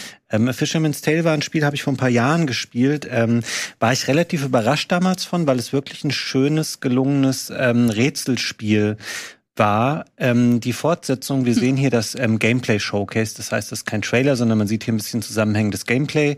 Hat die gleiche ähm, Prämisse. Das heißt, man hat wieder so ein Setting außenrum, wie Vater und Tochter sich über ähm, lustige, ähm, offensichtlich ausgedachte Seefahrergeschichten ähm, des Vaters unterhalten. Die Rahmenhandlung außenrum ist ein bisschen komplexer und so noch, auch ein bisschen ernster. Ich will das jetzt an der Stelle nicht spoilern. Ähm, die Mechaniken im Spiel funktionieren aber ganz anders. Man sieht das hier jetzt einmal. Ähm, dieser Seefahrer im Spiel ist wie so eine Art Marionette. Das heißt, dessen Oberkörper, Beine, Kopf und Arme lassen sich abtrennen. Und hier zum Beispiel werden wir ähm, gefangen von einer Piratin und wir schauen quasi gerade aus dem Kopf heraus ähm, sehen da unten unseren Oberkörper, können diese Hand hier steuern und sorgen jetzt nach und nach hier in diesem Segment dafür, ähm, dass dieser Körper wieder zusammengebaut wird und ähm, Derlei Rätsel macht das Spiel relativ häufig. Ähm, du kannst dann quasi den Großteil des Spiels verbringst du schon zusammen, also als an einem ähm, Körper quasi. Aber es ist oft so, dass du deine Arme dann irgendwie irgendwo hinschleudern musst und irgendwas einsammeln musst. Du kannst deine Arme auch ersetzen. Das heißt, du hast diese Standard ähm, Holzhände, von denen wir hier auch eine sehen. Ähm, es gibt aber auch zum Beispiel ähm, so Krabbenhände, mit denen du Sachen zerschneiden kannst. Du kannst Haken haben, mit denen du dich dann ähm, an Sachen hochziehen kannst, damit da so ein bisschen Dynamik auch ins Spiel reinkommt. Ähm, ja, hier sehen wir das zum Beispiel jetzt, dass wir da eine andere Hand uns einmal einsammeln und jetzt, wenn wir wieder zusammengebaut sind, kannst du den Kopf auch jederzeit wieder quasi zurück zum Körper teleportieren und dann können wir uns hier aus diesem Gefängnisabschnitt, in dem wir sind, ähm, dann befreien. Das heißt, wir haben jetzt hier gerade das Seil durchgeschnitten, dann fällt der Kopf da unten raus ähm, und wir sind jetzt wieder zusammengefügt. Und ich weiß nicht genau, wie lange dieser Gameplay-Abschnitt jetzt hier im Stück noch weitergeht. Ähm, man müsste jetzt hier vorne zum Beispiel an der Tür, da sieht man, da ist, ähm, die Tür ist natürlich abgeschlossen, es ist ein Gefängnis. Ähm, wir würden den Kopf an der Stelle dann gleich uns ähm, vom Rumpf nehmen und da durchwerfen und dann sehen in dem Raum dahinter, hm, wo geht's denn da eigentlich weiter? Schleudern dann die Hand da rein und führen die wieder zu einem Hebel, der diese Tür aufmacht. Und ähm, das ist tatsächlich nur eine Art von wirklich sehr schönen, sehr kreativen ähm, Rätseln, die hier drinne sind. Es ist ähm, gut geschrieben. Ähm, was mich ein bisschen überrascht hat, ähm, das Spiel ist in Frankreich entwickelt. Äh, der erste Teil hatte auch deutsche Sprachausgabe. Das haben sie im zweiten Teil jetzt nicht mehr gemacht. Der ist komplett englisch und dann habe ich mal ähm, recherchiert, warum. Die haben gesagt, na, die wollen halt mehr ähm, Textsprachen diesmal ähm, drin haben und aber international nur noch einmal Sprachausgabe. Mhm. Was nachvollziehbar ist, ist ein bisschen schade tatsächlich, aber schmälert jetzt nicht die Freude. Ähm, an dem Spiel. Es ist ähm, umfangreicher als der Vorgänger. Ähm, du hast, äh, also, weiß nicht, ich habe bestimmt so sechs, sieben Stunden gebraucht, um das durchzuspielen. Wenn du die Rätsel erst einmal alle ähm, kennst, dann geht es sicherlich schneller. Aber sonst so eine ganz ähm, angemessene Länge für so ein Knobelspiel. Ähm, Genau, wir finden hier, du kannst auch noch andere Köpfe finden und kannst die quasi auch als wie so eine Art Schlüssel verwenden, ähm, was man hier sehen kann. Und ähm, genau hier müssen wir quasi einmal diesen Kopf dann einsetzen und unseren eigenen und kommen dann da ähm, an der Stelle weiter. Und wir können, glaube ich, nochmal, ich hatte ähm, für die Regie noch ein anderes Video bereitgelegt, können auch da nochmal reingucken, damit wir einen etwas umfassenderen Einblick vielleicht nochmal vom Spiel bekommen und man nochmal ein paar andere ähm, Segmente auch sieht. Das ist, glaube ich, das andere ist der ähm, Launch-Trailer, weil das tatsächlich sehr abwechslungsreich auch ist in den ähm, Kapiteln, wo man da unterwegs ist. Es gibt auch komplette Unterwasserabschnitte, wo du dann dir neue, ähm, du neue Beine findest, mit denen du dann auch ähm, frei ja, rumschwimmen Kann sein, kannst. dass ich sie nicht an die Regie rübergeben habe, aber ich suche ihn nochmal separat Ach so, raus. genau. Guck einfach nochmal den ähm, Launch-Trailer nach. Ähm, überlege gerade, was ich ansonsten in der Zwischenzeit noch erzählen kann. Unter Wasser ähm, in VR finde ich so schlimm. Das ist ähm, total cool, weil du. ja, ähm, mit den Launch-Trailern. Genau, du kannst dann da quasi auch frei ähm, komplett schwimmen und hast dann das Gefühl auf einmal, dass das Spiel sehr schnell ist und auch sehr viel Geschwindigkeit aufnehmen kann. Ist das jetzt, ähm, ist das Another Fisherman's Tale, Gregor? Das oh, F Fisherman's Tale. Das ist nämlich der Vorgänger tatsächlich. Arte freut sich. Another. Genau, Another Fisherman's Tale ist der Nachfolger. Du musst für dumme ähm, Leute wie mich eine 2 davor packen, dann weiß ich Bescheid. Another haben, Fisherman's Tale, da. Das haben sie ja bewusst nicht gemacht. Ähm, also mir hat es sehr, sehr viel Freude gemacht. Ähm, es war für mich mit, ich habe so ein bisschen das Gefühl, die ähm, große Euphorie über neue ähm, VR-Headsets, auch PlayStation VR 2 ist schon wieder so ein bisschen abgeklungen, nachdem das Ding jetzt ein Vierteljahr raus ist, war für mich mit fast das spaßigste ähm, VR-Spiel, was ich in letzten, letzter Zeit gespielt habe. Also auch viel so ein bisschen so eine Überdrehtheit drin, so ähnlich wie wir es über It Takes Two gesehen haben, so relativ viel Quatsch auch mit drin. Mhm. Ähm, also wirklich äh, sehr schönes Spiel. Und wenn man ähm, Bock hat, nochmal ein kreatives, lustiges ähm, VR-Spiel zu spielen, auch hier zum Beispiel sieht man dann, man kann dann auch so komplette Kräne steuern, indem man die Hände bewegt. Funktioniert alles ganz gut. Ähm, von der Steuerung her, hier sieht man nochmal dieses, was ich vorhin beschrieben habe, dass man sich ähm, hochziehen kann und sowas. Also äh, wirklich gutes ähm, Spiel. Ich kann, man kann immer VR-Spiele, finde ich, nicht so in Gänze ähm, nachvollziehbar machen, wenn man es nur erzählt, weil es immer auch davon lebt, dass man in dieser Welt ist ja. und diese Bewegungen alles selber macht. Aber ich kann tatsächlich ähm, hier eine klare Empfehlung aussprechen. Sehr schönes ähm, Rätsel-Action-Adventure, würde ich sagen. Cool. Sieht aufregender aus und, und spaßiger als alles, was Sony auch bei ihrer Konferenz VR-technisch angekündigt haben, leider. Hast du jetzt gesagt, aber ja, Marc. Persönliche äh, Meinung. Ähm, war Beat Saber immerhin dabei. Fand ich cool, dass das ja, jetzt für fand PS5 ich auch gut vor fünf Jahren. Genau, habe ich halt vor fünf Jahren auch schon gespielt. Aber ist natürlich immer noch ein gutes Spiel. Hat ja nicht jeder eine PSVR 2. Äh, ja. PSVR gehabt. In der Theorie, wir könnten keine bessere Überleitung dazu haben, deshalb machen wir es dann einfach. Wobei, ich könnte jetzt über meine zwei Stunden Diablo 4 was erzählen, aber hm. ich habe keine Ahnung von Diablo und meine Meinung ist dann nicht wirklich relevant hm. dazu. Und ich habe tatsächlich auch andere Sachen zu tun, gerade dass ich nicht so viel Zeit investieren konnte. Äh, gehen wir mal zu einer Ankündigung äh, rüber, die äh, gestern, wo wir es aufzeichnen gewesen ist, nämlich Apple hatten ihre aktuelle Keynote gehabt und haben ihr Virtual Reality Headset, die Apple Vision Pro, äh, vorgestellt. Ähm, spart zusammen, denn wenn ihr diese Taucherbrille haben wollt, äh, das Kabel, was ihr da seht, ist nicht an Handys oder ein MacBook angeschlossen, sondern an einen Akku, der wohl kabelmäßig immer damit verbunden ist. Und äh, für nur 3500 Dollar, meine ich, ist der Startpreis. Könnt ihr dann zu Hause äh, mit einem eigens gestalteten neuen Betriebssystem eure Apple-Icons anklicken, im Web surfen, Panoramabilder schauen und äh, Filme, die zumindest so lange dann dauern sollten, bis der Akku hält, dann angucken. Das ist das, was ich mitbekommen habe. Mhm. Aber ja, there it is. Ja, möchtest du, Sarah, oder soll ich? Nee, ich, glaube, du bist da versierter. Angst, dass ich mich in so ein Rant ähm, irgendwie ein bisschen reinsteigere. Ich bin, ich muss das vorwegschicken, ich habe ähm, auch selber Apple-Geräte. Ich ähm, habe ein MacBook und ein iPhone und Sachen und finde, die bauen tolle Hardware. Ähm, ich bin auch immer offen für ähm, VR-Sachen oder generell ähm, äh, Head-Up-Displays, die irgendwie Sachen cool machen. Ähm, bin hier aber sehr, sehr skeptisch von dem, was sie gezeigt haben. Es gibt, ähm, ihr könnt euch mal, wir können das jetzt nicht in Gänze zeigen, es gibt so ein 10-Minuten-Video. Das ist das 10 Minuten, ich kann, ich kann spuren. Apple, äh, nee, lasst ruhig mal. Aber wir haben jetzt hier schon zwei Minuten rum und was wir bisher gesehen haben, finde ich, ist schon so ein bisschen, okay, sie sitzt auf ihrer Couch, sie guckt sich die Oberfläche an, die aussieht wie ihre iPhone-Oberfläche und dann guckst du ein bisschen in Fotos rum und so. Du hast, ähm, steuerst alles durch ähm, Gesten, durch Sprache, ähm, und durch deine Augen und so. Und ähm, ich finde, es gibt ganz wenige Anwendungsszenarien, wo ich das irgendwie ausreichend oder angenehm finden würde. Man sieht hier später auch ein Segment zum Beispiel, da wird so eine Arbeitssituation simuliert und dann macht die Keynote auf, das ist so Apples Pendant PowerPoint und dann macht sie ihre iMessages auf, also quasi ihr, was früher mal SMS war und zieht dann ein Foto von dieser iMessage in eine Präsentation wow. und du denkst so, wow, hier kann man ja richtig arbeiten in ähm, dieser Mixed Reality ähm, Anwendung, weil das ist ja auch ein bisschen das Ding. Sie ähm, heben ja sehr darauf ab, dass man eben nicht abgeschottet ist, sondern mhm. dass du auch quasi die Umgebung sehen kannst, wenn du das möchtest. Ähm, Du siehst sehr viele Anwendungsfälle. 3D-Kamera so ein bisschen außen vor. Das ist ganz cool, dass du da dreidimensionale Videos machen kannst. Aber bei allem anderen habe ich das Gefühl, ähm, das können schon Geräte, die auf dem Markt sind. Ähm, plus du verlierst hier noch eine andere Ebene, die zum Beispiel auch relevant wird. Die bewerben das dann auch später als Spielegerät. Da hat die Person aber einen PlayStation 5 Controller in der Hand und spielt ein NBA-Spiel. Oh ähm, weil diese Ebene fehlt dir ja. Du hast ja keine eigenen Controller. Das heißt, haptisches Feedback fehlt dir. Ähm, sehr viel hier auch im Vordergrund dieses, okay, du guckst einen Film ähm, das können ja auch schon VR-Brillen seit Anbeginn der VR-Brillen, dass es dir einfach eine zweidimensionale große Leinwand in dein Zimmer zaubert. Das wird hier sehr ähm, imposant alles dargestellt, verschleiert aber natürlich auch all die Sachen, ähm, die suggerieren dir, es hätte keine Vignette, du siehst keinen Rahmen, sondern du siehst komplett einfach dieses Bild ohne Einschränkung. Würde mich sehr wundern, wenn das tatsächlich alles so sein würde.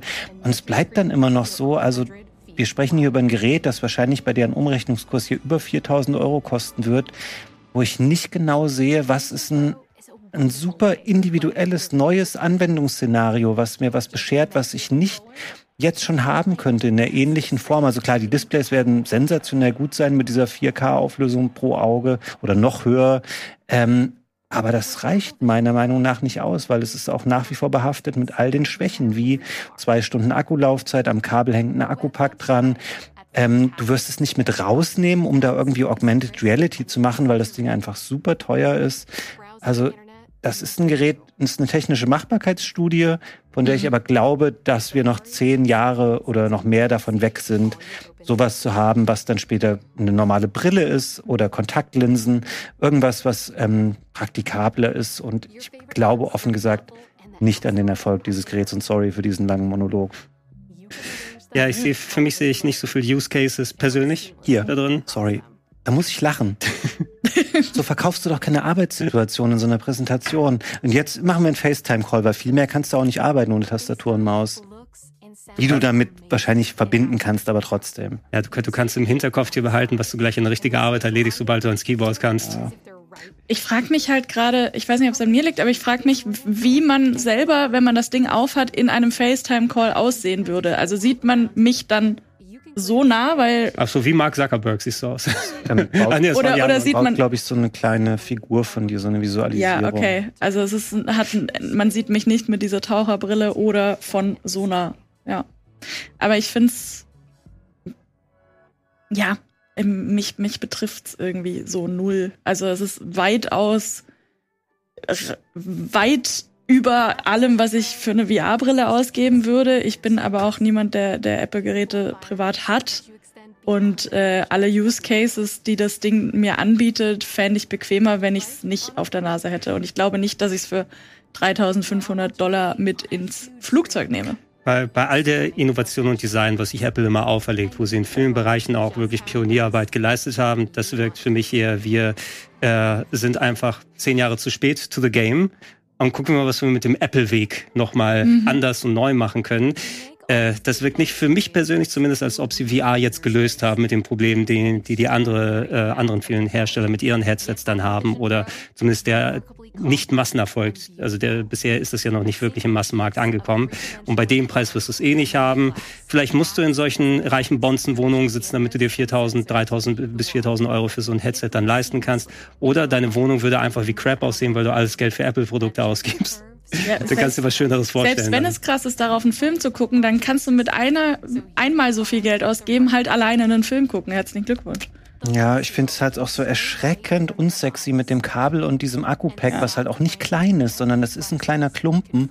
Und eine Meta Quest gibt es jetzt auch schon seit Jahren und das haben die nicht. Also klar, das Ding ist wahrscheinlich leichter und bequemer und so. Aber ich glaube nicht, dass das Apples Designphilosophie genügt, was sie hier für einen Weg gefunden haben, dass da halt so ein kleiner Klumpen dranhängt. Ich meine, come on. Ja, und dann auch noch, also das ist jetzt das Kabel mit dem Akku-Pack, was ja. dranhängen soll. Also wenn es dann wenigstens komplett kabellos oder irgendetwas wäre, so können sie es wenigstens leicht designen, aber du hast trotzdem noch die Not, da irgend so, so einen Klumpen dir dann mitzunehmen. Ja, gut, äh, schreibt in die Comments rein, was ihr davon denkt und wie viel ihr euch schon vorbestellt habt. Ja, ich will das auch hm. gar nicht zu, also ich will es gar nicht zu negativ machen. Das Gerät wird sicherlich, technisch wird das top-notch sein. Es wird nichts geben, wahrscheinlich, was mit den Displays mithalten kann, aber eben zu einem Preis und für, für, für Anwendungszwecke, die ich einfach nicht verstehe, warum ja. man dafür so viel Geld ausgeben sollte. Nee, für mich wird's dann interessant. Also für mich wird VR dann interessant, wenn ich in VR in eine andere Welt eintauche und da wirklich auch irgendwas machen kann, was über Icons anklicken hinausgeht, also zum Zocken, mhm. um gewisse Genres nochmal extra immersiv zu erleben äh, in Videospielen. Mhm. Und mhm. das ist da null gegeben. Und das ist so der, das ist so der Step. Diese, dieser Benefit ist, ist die Stufe, für die ich mir eine VR-Brille aufsetze und das auch schon sehr, sehr selten, aber mhm. nicht zum FaceTime und einen JPEG hin und her ziehen. Gut, ja, wir werden sehen, was das äh, bringt und wie sich das messen kann mit den Headsets, die wir schon haben und was in der Zukunft dann sein wird. Äh, Leute, gehen wir auf die Nicht-E3-Woche ja. dann mal ein. Und äh, wir haben es gesagt, Sony hatte ja schon angefangen, vor knapp zwei Wochen mit ihrem Stream ihrer wie ist PlayStation Showcase hieß es, äh, Entschuldigung, ich, ich habe State of Play gesagt. Das ist natürlich nicht. State of Play ist alles kleiner. Der Showcase ist da, wo die wichtigen Sachen drin sind. Mhm. Äh, kurz äh, für euch, war da cooles Zeug für euch dabei? Hattet ihr euch ein bisschen mehr erhofft oder war es der Hit, was Sony gezeigt hat? Da müsste ich gleich nochmal nachgucken. Ja, okay, dann war es nicht der Hit, wenn man nochmal drüber nachdenken ich muss. Ich ne? dachte, auch, da waren schon viele interessante Spiele. Sehr, ähm, sehr viele Extraction-Shooter waren dabei. Marathon wurde angekündigt von Bungie. Spider-Man wurde nochmal groß gezeigt. Ja, ähm, ansonsten struggle ich auch gerade ein bisschen. ja, ich Metroid, äh, nicht Metroid, Metal Gear. Äh, Metal Gear. Metal Gear, genau. Ähm, Mal sehen, wie ähm, das wird. Ähm, ich habe ein bisschen Lust auf Assassin's Creed Mirage tatsächlich, weil ich die Hoffnung habe, dass es kleiner ist und kompakter und so dieses einfach ein bisschen ja. Parcours laufen, rumspringen, Leute äh, ermorden. Ähm, da irgendwie Bock drauf. Ich habe noch nicht Zeit gehabt, die nachzuholen. Ich habe bis jetzt nur gelesen, was drin steht. Ich, ja. bin, mal, ich bin mal so offen. Also check, das check das gerne aus. Ich sehe hier nur kurz, okay, Alan Wake 2 Release-Datum ja, gab es. Im Oktober freue ich mich drauf. Ähm, die haben äh, Foam Stars angekündigt, das ja. Platoon von Square. Äh, ja, was ich spannend finde. Ansonsten struggle ich ein bisschen. Ach ja, und äh, natürlich. Handheld. Genau, ja, die, das Wii U-Pad von äh, Sony. Da haben wir letzte Woche spekuliert, wie der Preis wohl aussehen könnte, da es ja eh nur, nur in Anführungsstrichen Streaming-Screen und ein PS5-Controller ist. Ich habe die Befürchtung, dass es relativ teuer sein wird, auch wenn es nicht ein proprietäres äh, Handheld ist. Ich habe das Meme gesehen, bei dem sie mit dieser Zelda Tears of the Kingdom Klebesituation ja, das ist lustig. Controller von links und rechts an, knack, knack und an das Display ge geknallt haben, geklebt haben. Ähm, da haben wir uns drüber unterhalten, ob das äh, welche Use Case, also welche welche Nutzungsmöglichkeiten man dafür sieht, ob ob's sich das lohnt ich habe es, wie gesagt, an dem Abend nicht live gesehen. Dementsprechend dachte ich erstmal kurz, es mhm. ist ein Handheld mit den DualSense-Funktionen. Hätte ich auch gedacht ähm, im ersten Moment. Ist es ja auch, aber halt nur in deinem eigenen WLAN verbunden mit deiner Playstation. Mhm. Und das ist der Knackpunkt für mich. Äh, weil es braucht, ich bin vielleicht nicht die Familie, die auf dem großen Fernseher was anderes gucken will und dem Kind dann das Handheld-Gerät in die Hand drückt. Also das wäre für mich so ein, so ein Fall, wo das irgendwie Sinn ergibt, aber für mich persönlich ist es jetzt nichts. Das wäre, kann man wieder analog zum Apple-Headset sehen. Das sollte ja auch den großen Fernseher ersetzen. Das hier mhm. ersetzt ja auch quasi einen Fernseher, wenn der ja. groß mal im Beschlag ist oder nicht du die ja, große genau. Kiste anmachen möchtest. Aber also. das war zumindest äh, der erste Schuss, den wir abbekommen haben. Sony haben sich bewusst ein bisschen davor abgetrennt. Ähm, ich meine, so ganz groß, wir werden über Microsoft gleich noch mal ein bisschen quatschen, aber bis zu Microsoft am kommenden Sonntag, zum 11. Juni, gibt es einiges an Sachen. Ähm, die Kollegen von äh, Eurogamer hatten mal äh, eine Zusammenfassung gemacht, äh, welche Showcases es geben wird und wie viel Uhrzeit. Das meiste europäischer Zeit, so fängt ab 18 Uhr plus an. Mhm. Und in der Theorie kann man sich ja schon ab kommenden Mittwoch regelmäßig mit Showcases versorgen. Äh, wir haben hier zum Start den Guerilla Collective Showcase um 18 Uhr. Guerilla Collective, wenn ich mich richtig erinnere, das war auch eben so ein Zusammenschluss, wo wir so, ich weiß nicht, was so das Übergreifende gewesen ist, aber wir hatten etliche, nennen wir es mal kleinere Titel ja. da gehabt. Jetzt nicht, wo du unbedingt AAA hattest, aber vielleicht, wo du mal ein bisschen was Spannendes erkennen kannst. Das gab's, meine ich, auch schon jetzt äh, so die letzten Jahre, seit die E3 nicht mehr physisch ja. stattfinden konnte, gab's das Guerilla Showcase auch schon. Ähm, ich kann dir jetzt auch kein, kein Alleinstellungsmerkmal nennen, außer dass ich fand, dass da interessante Titel dabei waren. Ja, ich, ich gucke mir die teilweise Jahr. sogar mit nicht, nicht so wirklich lieber als die ganz, ganz ja. großen Showcases an, aber einfach das Entdeckungspotenzial ist da höher. Ähm, hier haben die zum Beispiel einen Tweet abgelassen, also ich mir sagen die Titel alle nichts, aber die könnten spaßig sein. Void Train, Blood West, Pizza Possum. Das ist, muss ich spielen. Und natürlich Hammer Watch 2. äh, dann unter anderem Titel, die es dann äh, in dem Guerrilla Collective Showcase zu sehen gibt. Äh, dann ähm, der Donnerstag wird natürlich, glaube ich, dann der ganz, ganz große aufwendige Tag sein, das Summer Game Fest, so zumindest der Opening Showcase. Mhm. Das ist ja wieder dann die Keely Show ähm, und wir haben ja mittlerweile auch ein äh, Showcase quasi direkt vor der Gamescom äh, und das ist jetzt schon mal der, der, der erste Schuss, den wir im Sommer dann abbekommen. Um neun Uhr abends in äh, Europa hier und da sehen wir auch die bestätigten Publisher, die Sachen da zeigen werden, von Activision über Capcom, Devolver, Disney, EA, Show More. Ich klicke mal auf Show More, mal sehen, was passiert. Gott, ich hoffe, Twitter läuft noch. ah ja, aber es ist, es ist eine ellenlange Liste, ja. die. Jeder immer, wenn er auf Twitter geht. Oh, ich hoffe, Twitter gibt's noch. ja, ja. Oh, nicht aktivieren. Ich akzeptiere die Cookies. Freu dich, Elon Musk. So. Ähm, wow. Ja, es sind sehr viele Publisher, wobei man dann sagen muss, viele von denen oder einige von denen haben natürlich auch auf anderen Showcases ihre Programme. Das haben wir auch bei PlayStation gesehen. Im Nachhinein gab es von Microsoft dann auch einen Tweet. Übrigens, diese Spiele kommen auch auf Xbox raus. Mhm. Also heißt nicht, dass wir da nur exklusive Sachen sehen werden. Netflix sehe ich hier drin. Die haben ja auch mittlerweile einen großen Publishing-Arm. Ähm, könnte potenziell mitunter der vielleicht spannendste Showcase werden, weil da, glaube ich, die Varianz am höchsten sein ja. wird. Ja, also generell habe ich mit den Showcases halt so ein bisschen das Problem, dass sich einiges immer doppelt. Ähm, ist aber natürlich auch sinnvoll, dass okay. die ihre, ja. ihre Werbeplattform haben. Das ist der Moment, wo man dann vielleicht sich kurz was zu trinken holt. Aber generell finde ich, äh, hat mir da, also ich hatte ja nie die Möglichkeit, zur E3 zu fliegen tatsächlich. Ähm, jetzt gibt's dies nicht mehr. Traurig. Aber für mich war das immer in den letzten Jahren, auch äh, Prä-Pandemie, der Moment, wo man sich mit Freunden getroffen hat, den ganzen Abend irgendwie zum, zum Happening gemacht hat und die PKs damals noch ähm, geguckt hat und, und gefachsimpelt hat und überlegt hat bei den ersten Bildern vom neuen Trailer, was könnte das denn sein?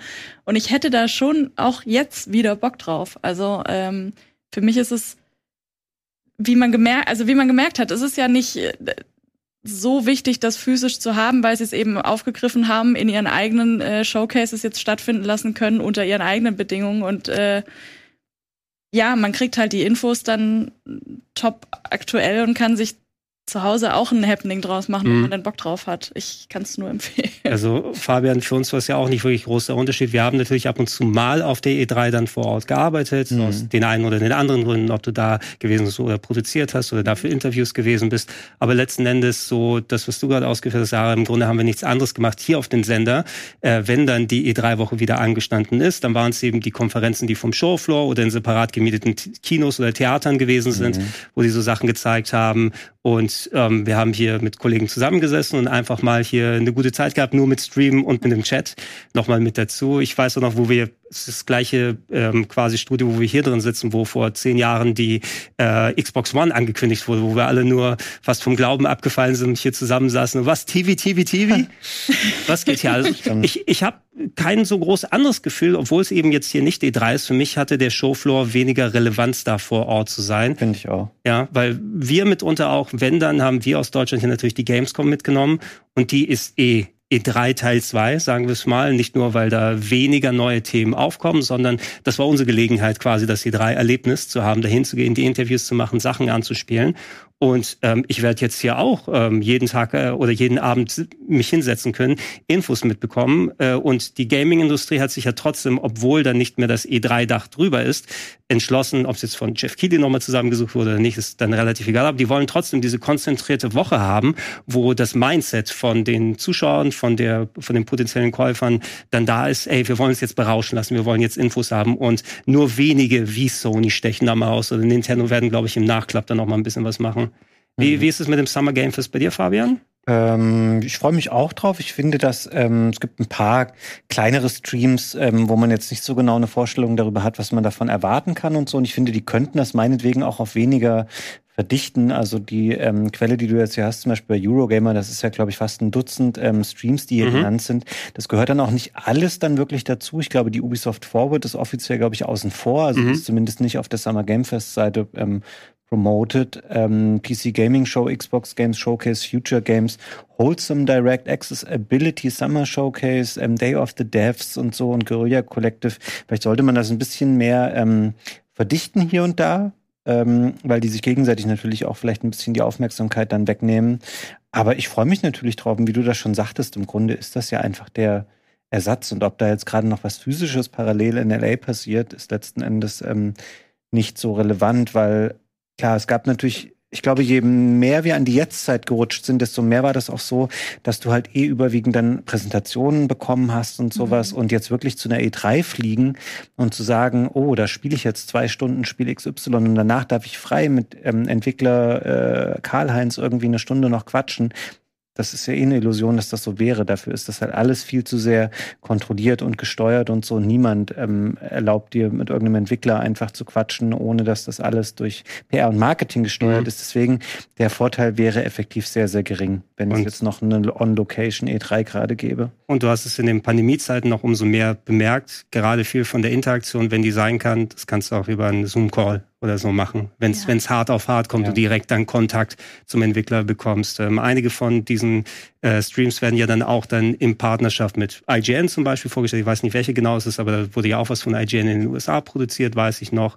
Ähm, und ja, da könnt ihr natürlich schauen und gucken, ob für euch was Interessantes bei ist oder ob ihr dem beiwohnen wollt.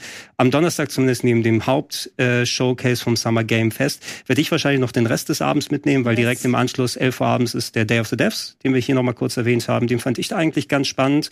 Also 11 Uhr abends deutscher Ortszeit. Ähm, ich weiß, dass es da viele Entwickler da quasi sich auch in die Trailer mal mit reingepackt haben, Tim Schäfer und so weiter, hm. die dann ihre Projekte vorgestellt haben und das dann, alles ist ja auch von Double Fine hier mit äh, präsentiert, der Day of the Devs, ähm, um dass man da so ein bisschen nochmal die kreativere Art tatsächlich auch nochmal mitbekommt. Vielleicht auch mal kleinere Projekte, die jetzt erst im, im Anlaufen sind. Ja. No? Mhm. Und äh, natürlich nicht zu vergessen, die Devolver Directs ist dann für äh, Mitternacht, Donnerstag, äh, angesagt.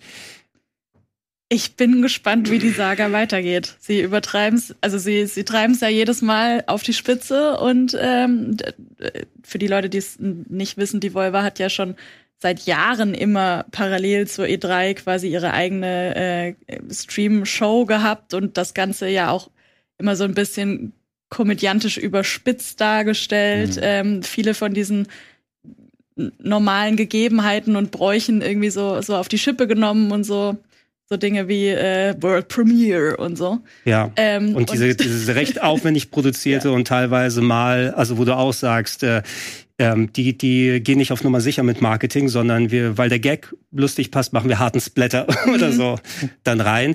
Dann aber auch in diese 15 Minuten cinematischen Darstellung, wo Spiele gefühlt so ein bisschen After Effects sind. Also nicht, äh, also die stehen für mich gefühlt nicht im Fokus, die Spiele, die sie da unbedingt zeigen wollen, sondern ja. mittendrin äh, kommt dann etwas, was die Volvo als Publisher, wo es gut zu der Marke passt. Äh, interessant wird es für mich sein, ich war vor ein paar äh, eins, was, ein ja, Monat müsste mittlerweile her sein, war ich auf einem Devolver-Event mhm. äh, in Paris und konnte mir da ein paar Sachen angucken, die dann äh, upcoming sind. Unter anderem, das steht jetzt hier auch zum Beispiel für die Devolver Direct drin, uh, The Cosmic Wheel of Sisterhood, was äh, ein äh, feministisches Tarotkartenspiel sein wird von den Leuten, die Red Strings Club gemacht haben. Äh, oder auch so Sachen wie Gumbrella habe ich gespielt, ein Jump'n'Action Metroidvania Jump'n'Run, wo du eine Pistole, die gleichzeitig ein Regenschirm ist oder womit du dann schießen und gleiten kannst, ähm, spielen kannst, was für mich ganz cool aussah. Das konnte ich da auch zum Beispiel anspielen. Plucky Squires wollen sie da wohl ja. noch mal vorstellen, was wir auch auf der Sony-Konferenz gesehen haben. Dieses Action, RPG, Action Adventure, was aussieht, als ob du mit dem gezeichneten Buch dann unterwegs bist. Und ähm, ich bin ehrlich gesagt so ein bisschen mehr, ich habe mehr Bock auf die Spiele da drin, weil so lustig diese Meta-Story ist. Der Gag ist auch schon ein bisschen durch, ja. weil wie viel Parodie willst du noch machen über ja, ja. die Konferenzen und World Premiers und wenn, dann interessiert mich die Metastory, die du erwähnt hast, ein bisschen mehr. Aber ich brauche jetzt nicht nochmal, außer alle setzen sich hin und beklatschen die Volvo, wie kreativ sie und so weiter wieder so sind. Das ist nicht der Hauptaspekt, sondern ich hoffe, dass die Games auch cool sind, die sie zeigen. Ja, die Volvo ist halt auch so dahingewachsen, ne? Dadurch, dass sie sich ja so teils darüber lustig gemacht haben, wie durchorganisiert Microsoft und Co. und Sony und das sind die großen Player und wir sind die Underground-Leute, die da, die da so ein bisschen Action machen und das alles auf die Schippe nehmen. Und Jahr für Jahr wird Devolver rutscht da näher ran. Jetzt natürlich nicht in, in Zahlen overall oder so, mhm. aber Devolver ist schon lange nicht mehr das mhm. Indie-Ding und das Geheimtipp-Ding, äh, für das sie sich mit der Art und Weise, wie sie sich präsentieren, oft noch ähm, vielleicht in erster Linie da, darstellen, obwohl es natürlich cool ist. Das sind so, dieses, so das, die Rocker unter die Punk oder die Punker unter den äh, Publishern so ein bisschen, hm? finde ich. Ja, du, du, bekommst einen gewissen Geschmack sozusagen, auch wenn da mittlerweile recht, recht viel mit dabei ist. Ich freue mich auf Angerfoot. Ich hoffe, dass das endlich mal bald mhm. rauskommt. Das wird ziemlich cool werden. Ähm, Freitag haben wir hier den Accessibility Summer Showcase um 5 Uhr nachmittags. Da werde ich leider nicht selber die Zeit haben, an dem Tag äh, zuzuschauen. Ich glaube, da ist äh, parallel auch unser Gameathlon. Müsste hier sein auf dem Sender. Mhm. Checkt das gerne aus. Äh, der große Event dann am Freitag wo dann äh, ja Showcase, ich würde sagen, dem Namen nach zu urteilen, wie du ähm, dann entsprechend äh, mit Accessibility Spiele dann einem größeren Publikum verfügbar machst, die nicht normalerweise aus äh, welchem Grund auch immer dann an solchen Teilen, Sachen teilhaben können. Gut, dass du eben auch eine Bühne dann äh, geboten ist. Wenn ihr mehr darüber Bescheid weißt und äh, weitermachen kann, also ich werde ihn wahrscheinlich nachholen, dann in Ruhe mir das angucken, aber nicht dann live angucken, als auch äh, dann später um neun Uhr abends das Tribeca Games Spotlight was auch immer Tribeca Games dann Bin bedeutet. Gespannt. Vielleicht äh, so das ähnliche wie, wie war das am Mittwoch? Die, ach ja, der Guerilla Collective Showcase und da haben wir Tribeca. Ist Tribeca nicht eine Stadt? Mhm. Wir haben immer dieses Filmfestival, oder nicht? Stimmt, da ist das Filmfestival. Ne? Hier, um, the Tribeca Games Spotlight is part of the Tribeca Festival and will include a selection of exclusive gameplay and creator interviews from Tribecas. So, ich glaube, die haben sich verschrieben hier. Official selection hm. should be broadcasted on YouTube. Äh, Goodbye Volcano High, Nightscape Ach. und Stray Gods wird da um. Goodbye Volcano High warte ich immer noch drauf. Das wurde auch verschoben. Das ist dieses äh, mit gezeichnete mit Dinosauriern auf einer Highschool. Aber oh. das hat doch, glaube ich, einen Release-Termin, oder? Kommt es nicht im Sommer jetzt irgendwann raus? Ja, wahrscheinlich zeigen sie jetzt deswegen kurz vorher noch mal was. Zeigen sie es dann auch nochmal. Wir haben die Wholesome, Wholesome Direct 2023 am äh, Samstag 6 Uhr abends äh, innerhalb Europas. Bester Name. 70 äh, neue Indie-Games, YouTube und Twitch wird's gezeigt. Äh, Beautiful Art, Strong Storytelling and Very Cozy Vibes. Wird man da, ja. finden. da sieht man auch hier im Teaserbild schon mal, dass du, da glaube ich, ähm, ja, gute Stimmung dabei haben willst. Die Future Game Show, auch wieder eines von diesen Zusammenschlüssen. Haben die nicht auch immer nach der PC Gaming Show oder Ich meine, so, die PC Gaming Show ist jetzt am Tag da drauf gelegt, ja. ähm, wenn wir es haben. Also ja, die habe ich auch irgendwie immer verknüpft. Die genau. meines Erachtens waren aber auch nie wirklich so schlecht. Die hatten auch eben so einen bunten Mix an Sachen äh, gehabt, äh, die PC Gaming Show, wobei wir sind dann natürlich erstmal beim Xbox Game Showcase, das wird die große Sache sein, 7 Uhr abends am Sonntag. Äh, dann, die haben jetzt schon äh, ein paar Ankündigungen gemacht, dass du einerseits, das wird in 4K at 60 gestreamt, was ich ganz cool finde, endlich mal in vernünftiger Auflösung und vernünftiger mhm. Framerate und nicht immer nur äh, mit, mit äh, Pixel-Quatsch. Äh, als auch, es soll wohl gerade in First-Party-Sachen haben sie extra nochmal Wert drauf gelegt, vor die Info rauszugeben. Keine pre-rendered Trailer, sondern wir wollen euch richtig Gameplay zeigen, Ingame-Grafik für unsere First-Party-Sachen. Mögen wir. Und ähm, das war das, was, was Sony auch so ein bisschen geplagt hat. Ich sehe irgendwas Neues, trailertechnisch, und dann ist es aber, okay, nichts sagen, da Render-Trailer und ein Name am Ende nach einer Minute. Da will ich lieber ein bisschen was Aussagekräftiges haben. Und es hängt natürlich auch die Starfield Direct sozusagen mhm. dran. Also mal gucken, wie lang das da sein wird. Ich hoffe, mich langweilt es nicht so sehr wie Spider-Man dann. Ja, ich bin mal gespannt, was Xbox wirklich auch äh, Xbox oder Microsoft exklusiv jetzt mal äh, wieder wieder nachlegen kann, weil sie haben ja jetzt auch natürlich so ein bisschen geckig damit gespielt, nach der PlayStation Showcase zu sagen, übrigens, das kriegt ihr alles auf der Xbox.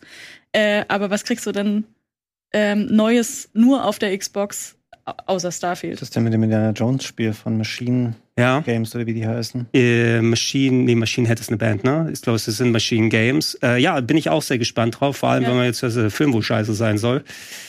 Deshalb äh, kommt ja The Dial of Destiny dann auch jetzt in den nächsten Wochen dann raus. Äh, ähm, auf das Game hätte ich aber Bock, weil ich finde die Wolfenstein-Spiele sehr gut, auch, muss ja. ich sagen. Also ich, ich habe da große Hoffnung. Ich glaube, das Spiel wird mir das potenziell auch mehr Spaß machen, bevor mir das Herz nochmal gebrochen wird im Kino.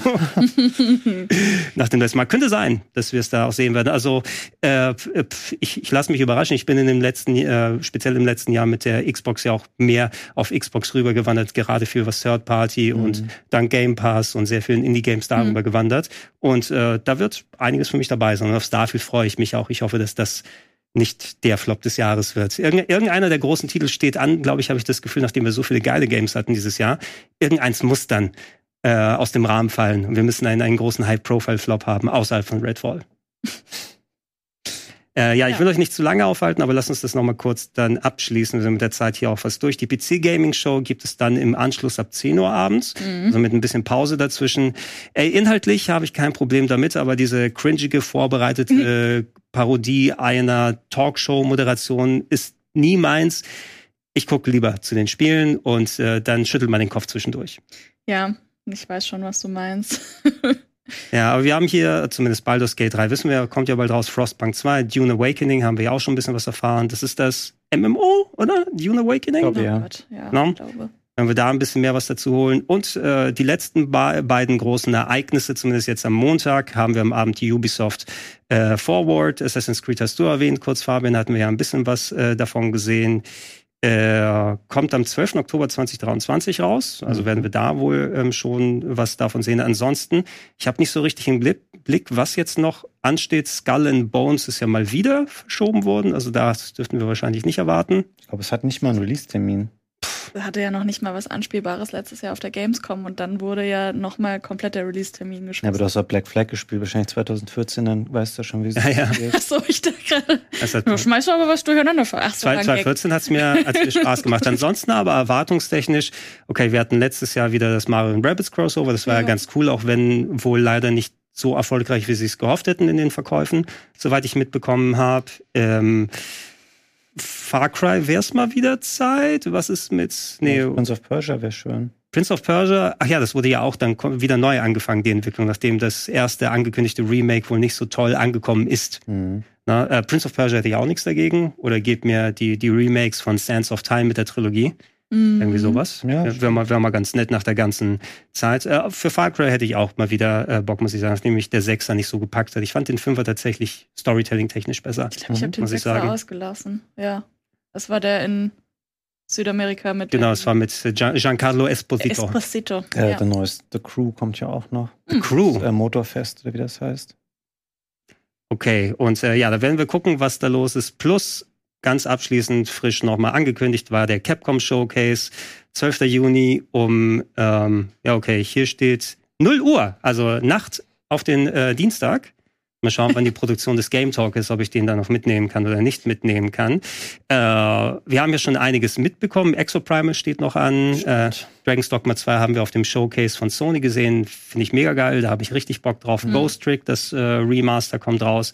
Der DLC zu Resident Evil 4, Separate Ways könnte mit dabei sein. Stimmt. Pragmata wäre mal interessant zu sehen, Ach was ja, das falls es das noch gibt. Genau ist. äh, und weiß ich, Fabian, du kannst vielleicht mit ein paar Worten dann abschließen zu Street Fighter 6. Ich fand, Capcom haben bisher in den letzten ein, zwei Jahren richtig geballert. Ähm, haben sie auf jeden Fall. Ich habe jetzt, ich glaube, ihr habt ja schon über Street Fighter viel gesprochen. Ähm, ich fand es ein bisschen komisch vorher erst, dass es so diese ähm, drei Aufteilungen hat in diese World Tour, ähm, die, das Battle Hub und ähm, Fighting Grounds. Ähm, Finde es jetzt aber nachvollziehbar, nachdem ich es gespielt habe, habe überwiegend tatsächlich Fighting Grounds gespielt, weil ich diese, brauche jetzt diese Social-Komponente im Multiplayer nicht unbedingt und den World Tour-Modus spiele ich mal, wenn ich mehr Zeit habe. Ähm, um es kurz zu machen, ich finde das spielerisch echt hervorragend. Also das fühlt sich so smooth an, man kommt da so gut rein. Ähm, sieht tipptopp aus. Also ich bin relativ begeistert davon. Ähm, macht mir super viel Spaß. Habe jetzt eh gerade zuletzt viel ähm, ältere Street Fighter-Spiele auch gespielt, weil ich das mal so ein bisschen nochmal auch die Alpha-Serie und die Dreier nachholen wollte, so in der Vorbereitung davon. Und ähm, finde, die unterstreichen hier wieder so ein bisschen ihre, ihren guten Lauf, den sie halt echt zuletzt jetzt haben. Ist echt ein hammergutes äh, Fighting-Game.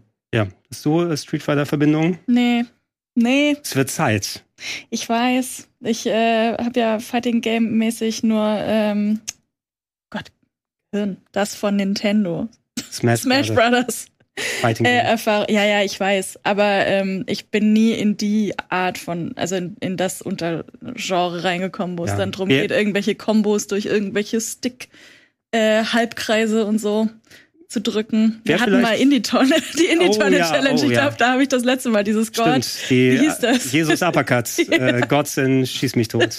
Das war so schlecht. Das war ganz lustig, wobei die ja. Kommandos nicht so geil funktionieren. Vielleicht wäre es die Gelegenheit, falls man überhaupt Interesse hat. Ja, ich würde so gerne, ähm, und das ist mein, das ist nämlich der Punkt, den ich noch habe, wie krass ist dieser Juni und wie, oder generell, wie krass ist, ist, ist dieses Spielejahr und jetzt gerade ist es so ge, ähm, zusammengepfercht an Riesentiteln, die gerade rauskommen. Also die Leute, die hm. Diablo und Street Fighter und dann vielleicht noch Zelda mögen, die haben einfach keine Chance gerade. Ja, es ist äh, also es ist ein nice to have Problem, aber wenn du gerne spielst, ist es ein Problem äh, tatsächlich. Ja. Ganz zu schweigen eben von Diablo 4, Street Fighter 6, FF16, jetzt auch noch gegen Ende des Monats, plus wenn man auf kleinere Titel in Anführungsstrichen steht. Ich habe noch etliche RPGs, die dann für mich kommen. Dieses äh, Raincoat äh, habe ich noch Bock von Nintendo, mhm. sollte ja auch dann mhm. kommen.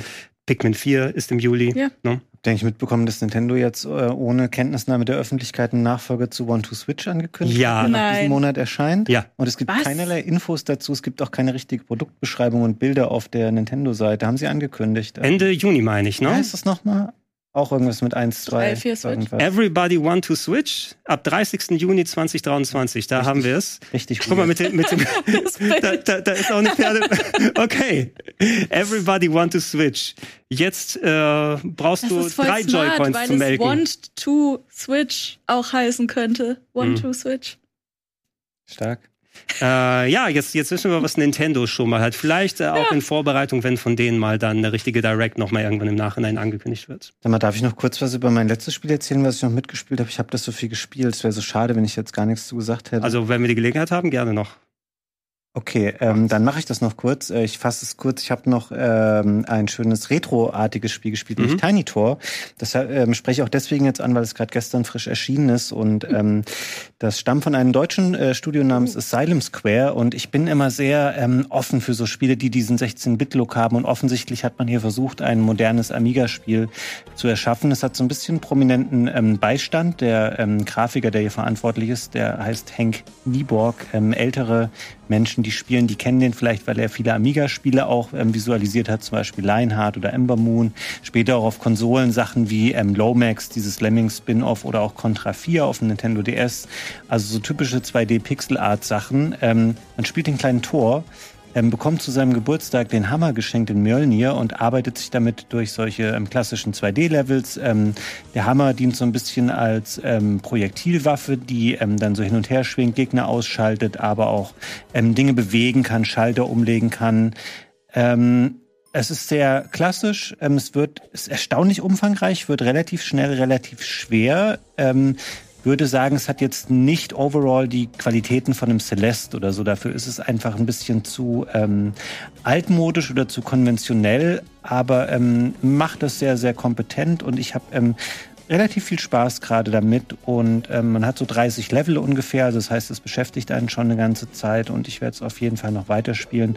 Und für Leute, die einfach mal so ein sehr, sehr klassisches 2D ähm, Jump'n'Run Geschicklichkeitsspiel suchen und diesen Pixel-Look mögen, wollte ich gerne diese kleine Empfehlung hier noch mitbringen in den Game Talk. Vielen Dank, das klingt sehr äh, cool. Da habe ich ja. Bock drauf. Hat's eine Karte? Äh, ja, hat eine Karte. Ah. Hat man, glaube ich, ganz kurz in dem Trailer gesehen. Okay, ähm, ist, ist dir das wichtig? Ich finde das auch immer wichtig, dass ja, man auf so einer Karte sich weiter bewegen kann. Ne? Ja, hast, weil hast wir über Hollow Knight geredet haben. Hast du alles eingesammelt da? Es ist ja wieder Sammel die Diamanten und die großen ein. Ähm, nein, sowas gebe ich aber Yoshi's Island und so auch immer irgendwann auf. Aber da muss ich noch kurz korrigieren, es hat keine Levelkarten. Also okay. die Level sind nicht so verschachtelt, aber es hat so eine Oberweltkarte, ja, okay. wo du dich von Level zu Level weiter bewegst. Aber es ist kein Metroidvania. Es sind klein, ähm, abgeschlossene Jump'n'Run. Level tatsächlich. Alles klar, dann äh, danke ich euch beiden für eure Zeit äh, und äh, ich hoffe, wir sind jetzt alle und ihr da draußen auch adäquat halbwegs darauf vorbereitet, wie wir die nächste Woche dann äh, verbringen werden. Ähm, dann aller Wahrscheinlichkeit nach beim nächsten Game Talk da eine Aufarbeitung der Themen, die wir gesehen haben, vielleicht mit äh, richtig coolen Neuerungen und Sachen, auf die wir uns freuen können, die potenziell dieses sensationelle Spielejahr 2023 dann auch ablösen können, mhm. wenn wir mal fertig sind. Ansonsten, ähm, ja, wenn ihr uns äh, gerne um äh, darüber hinaus supporten äh, wollt, äh, der Supporters Club macht es möglich, sehr viele Formate hier auf dem Sender umzusetzen. Und äh, da könnt ihr gerne äh, mit den entsprechenden Links und in der Videobeschreibung dann nochmal dran teilhaben. Wer schon macht, da sagen wir nochmal extra Danke und gemeinsam kollektiv sagen wir Tschüss. Bis dann. Tschüss.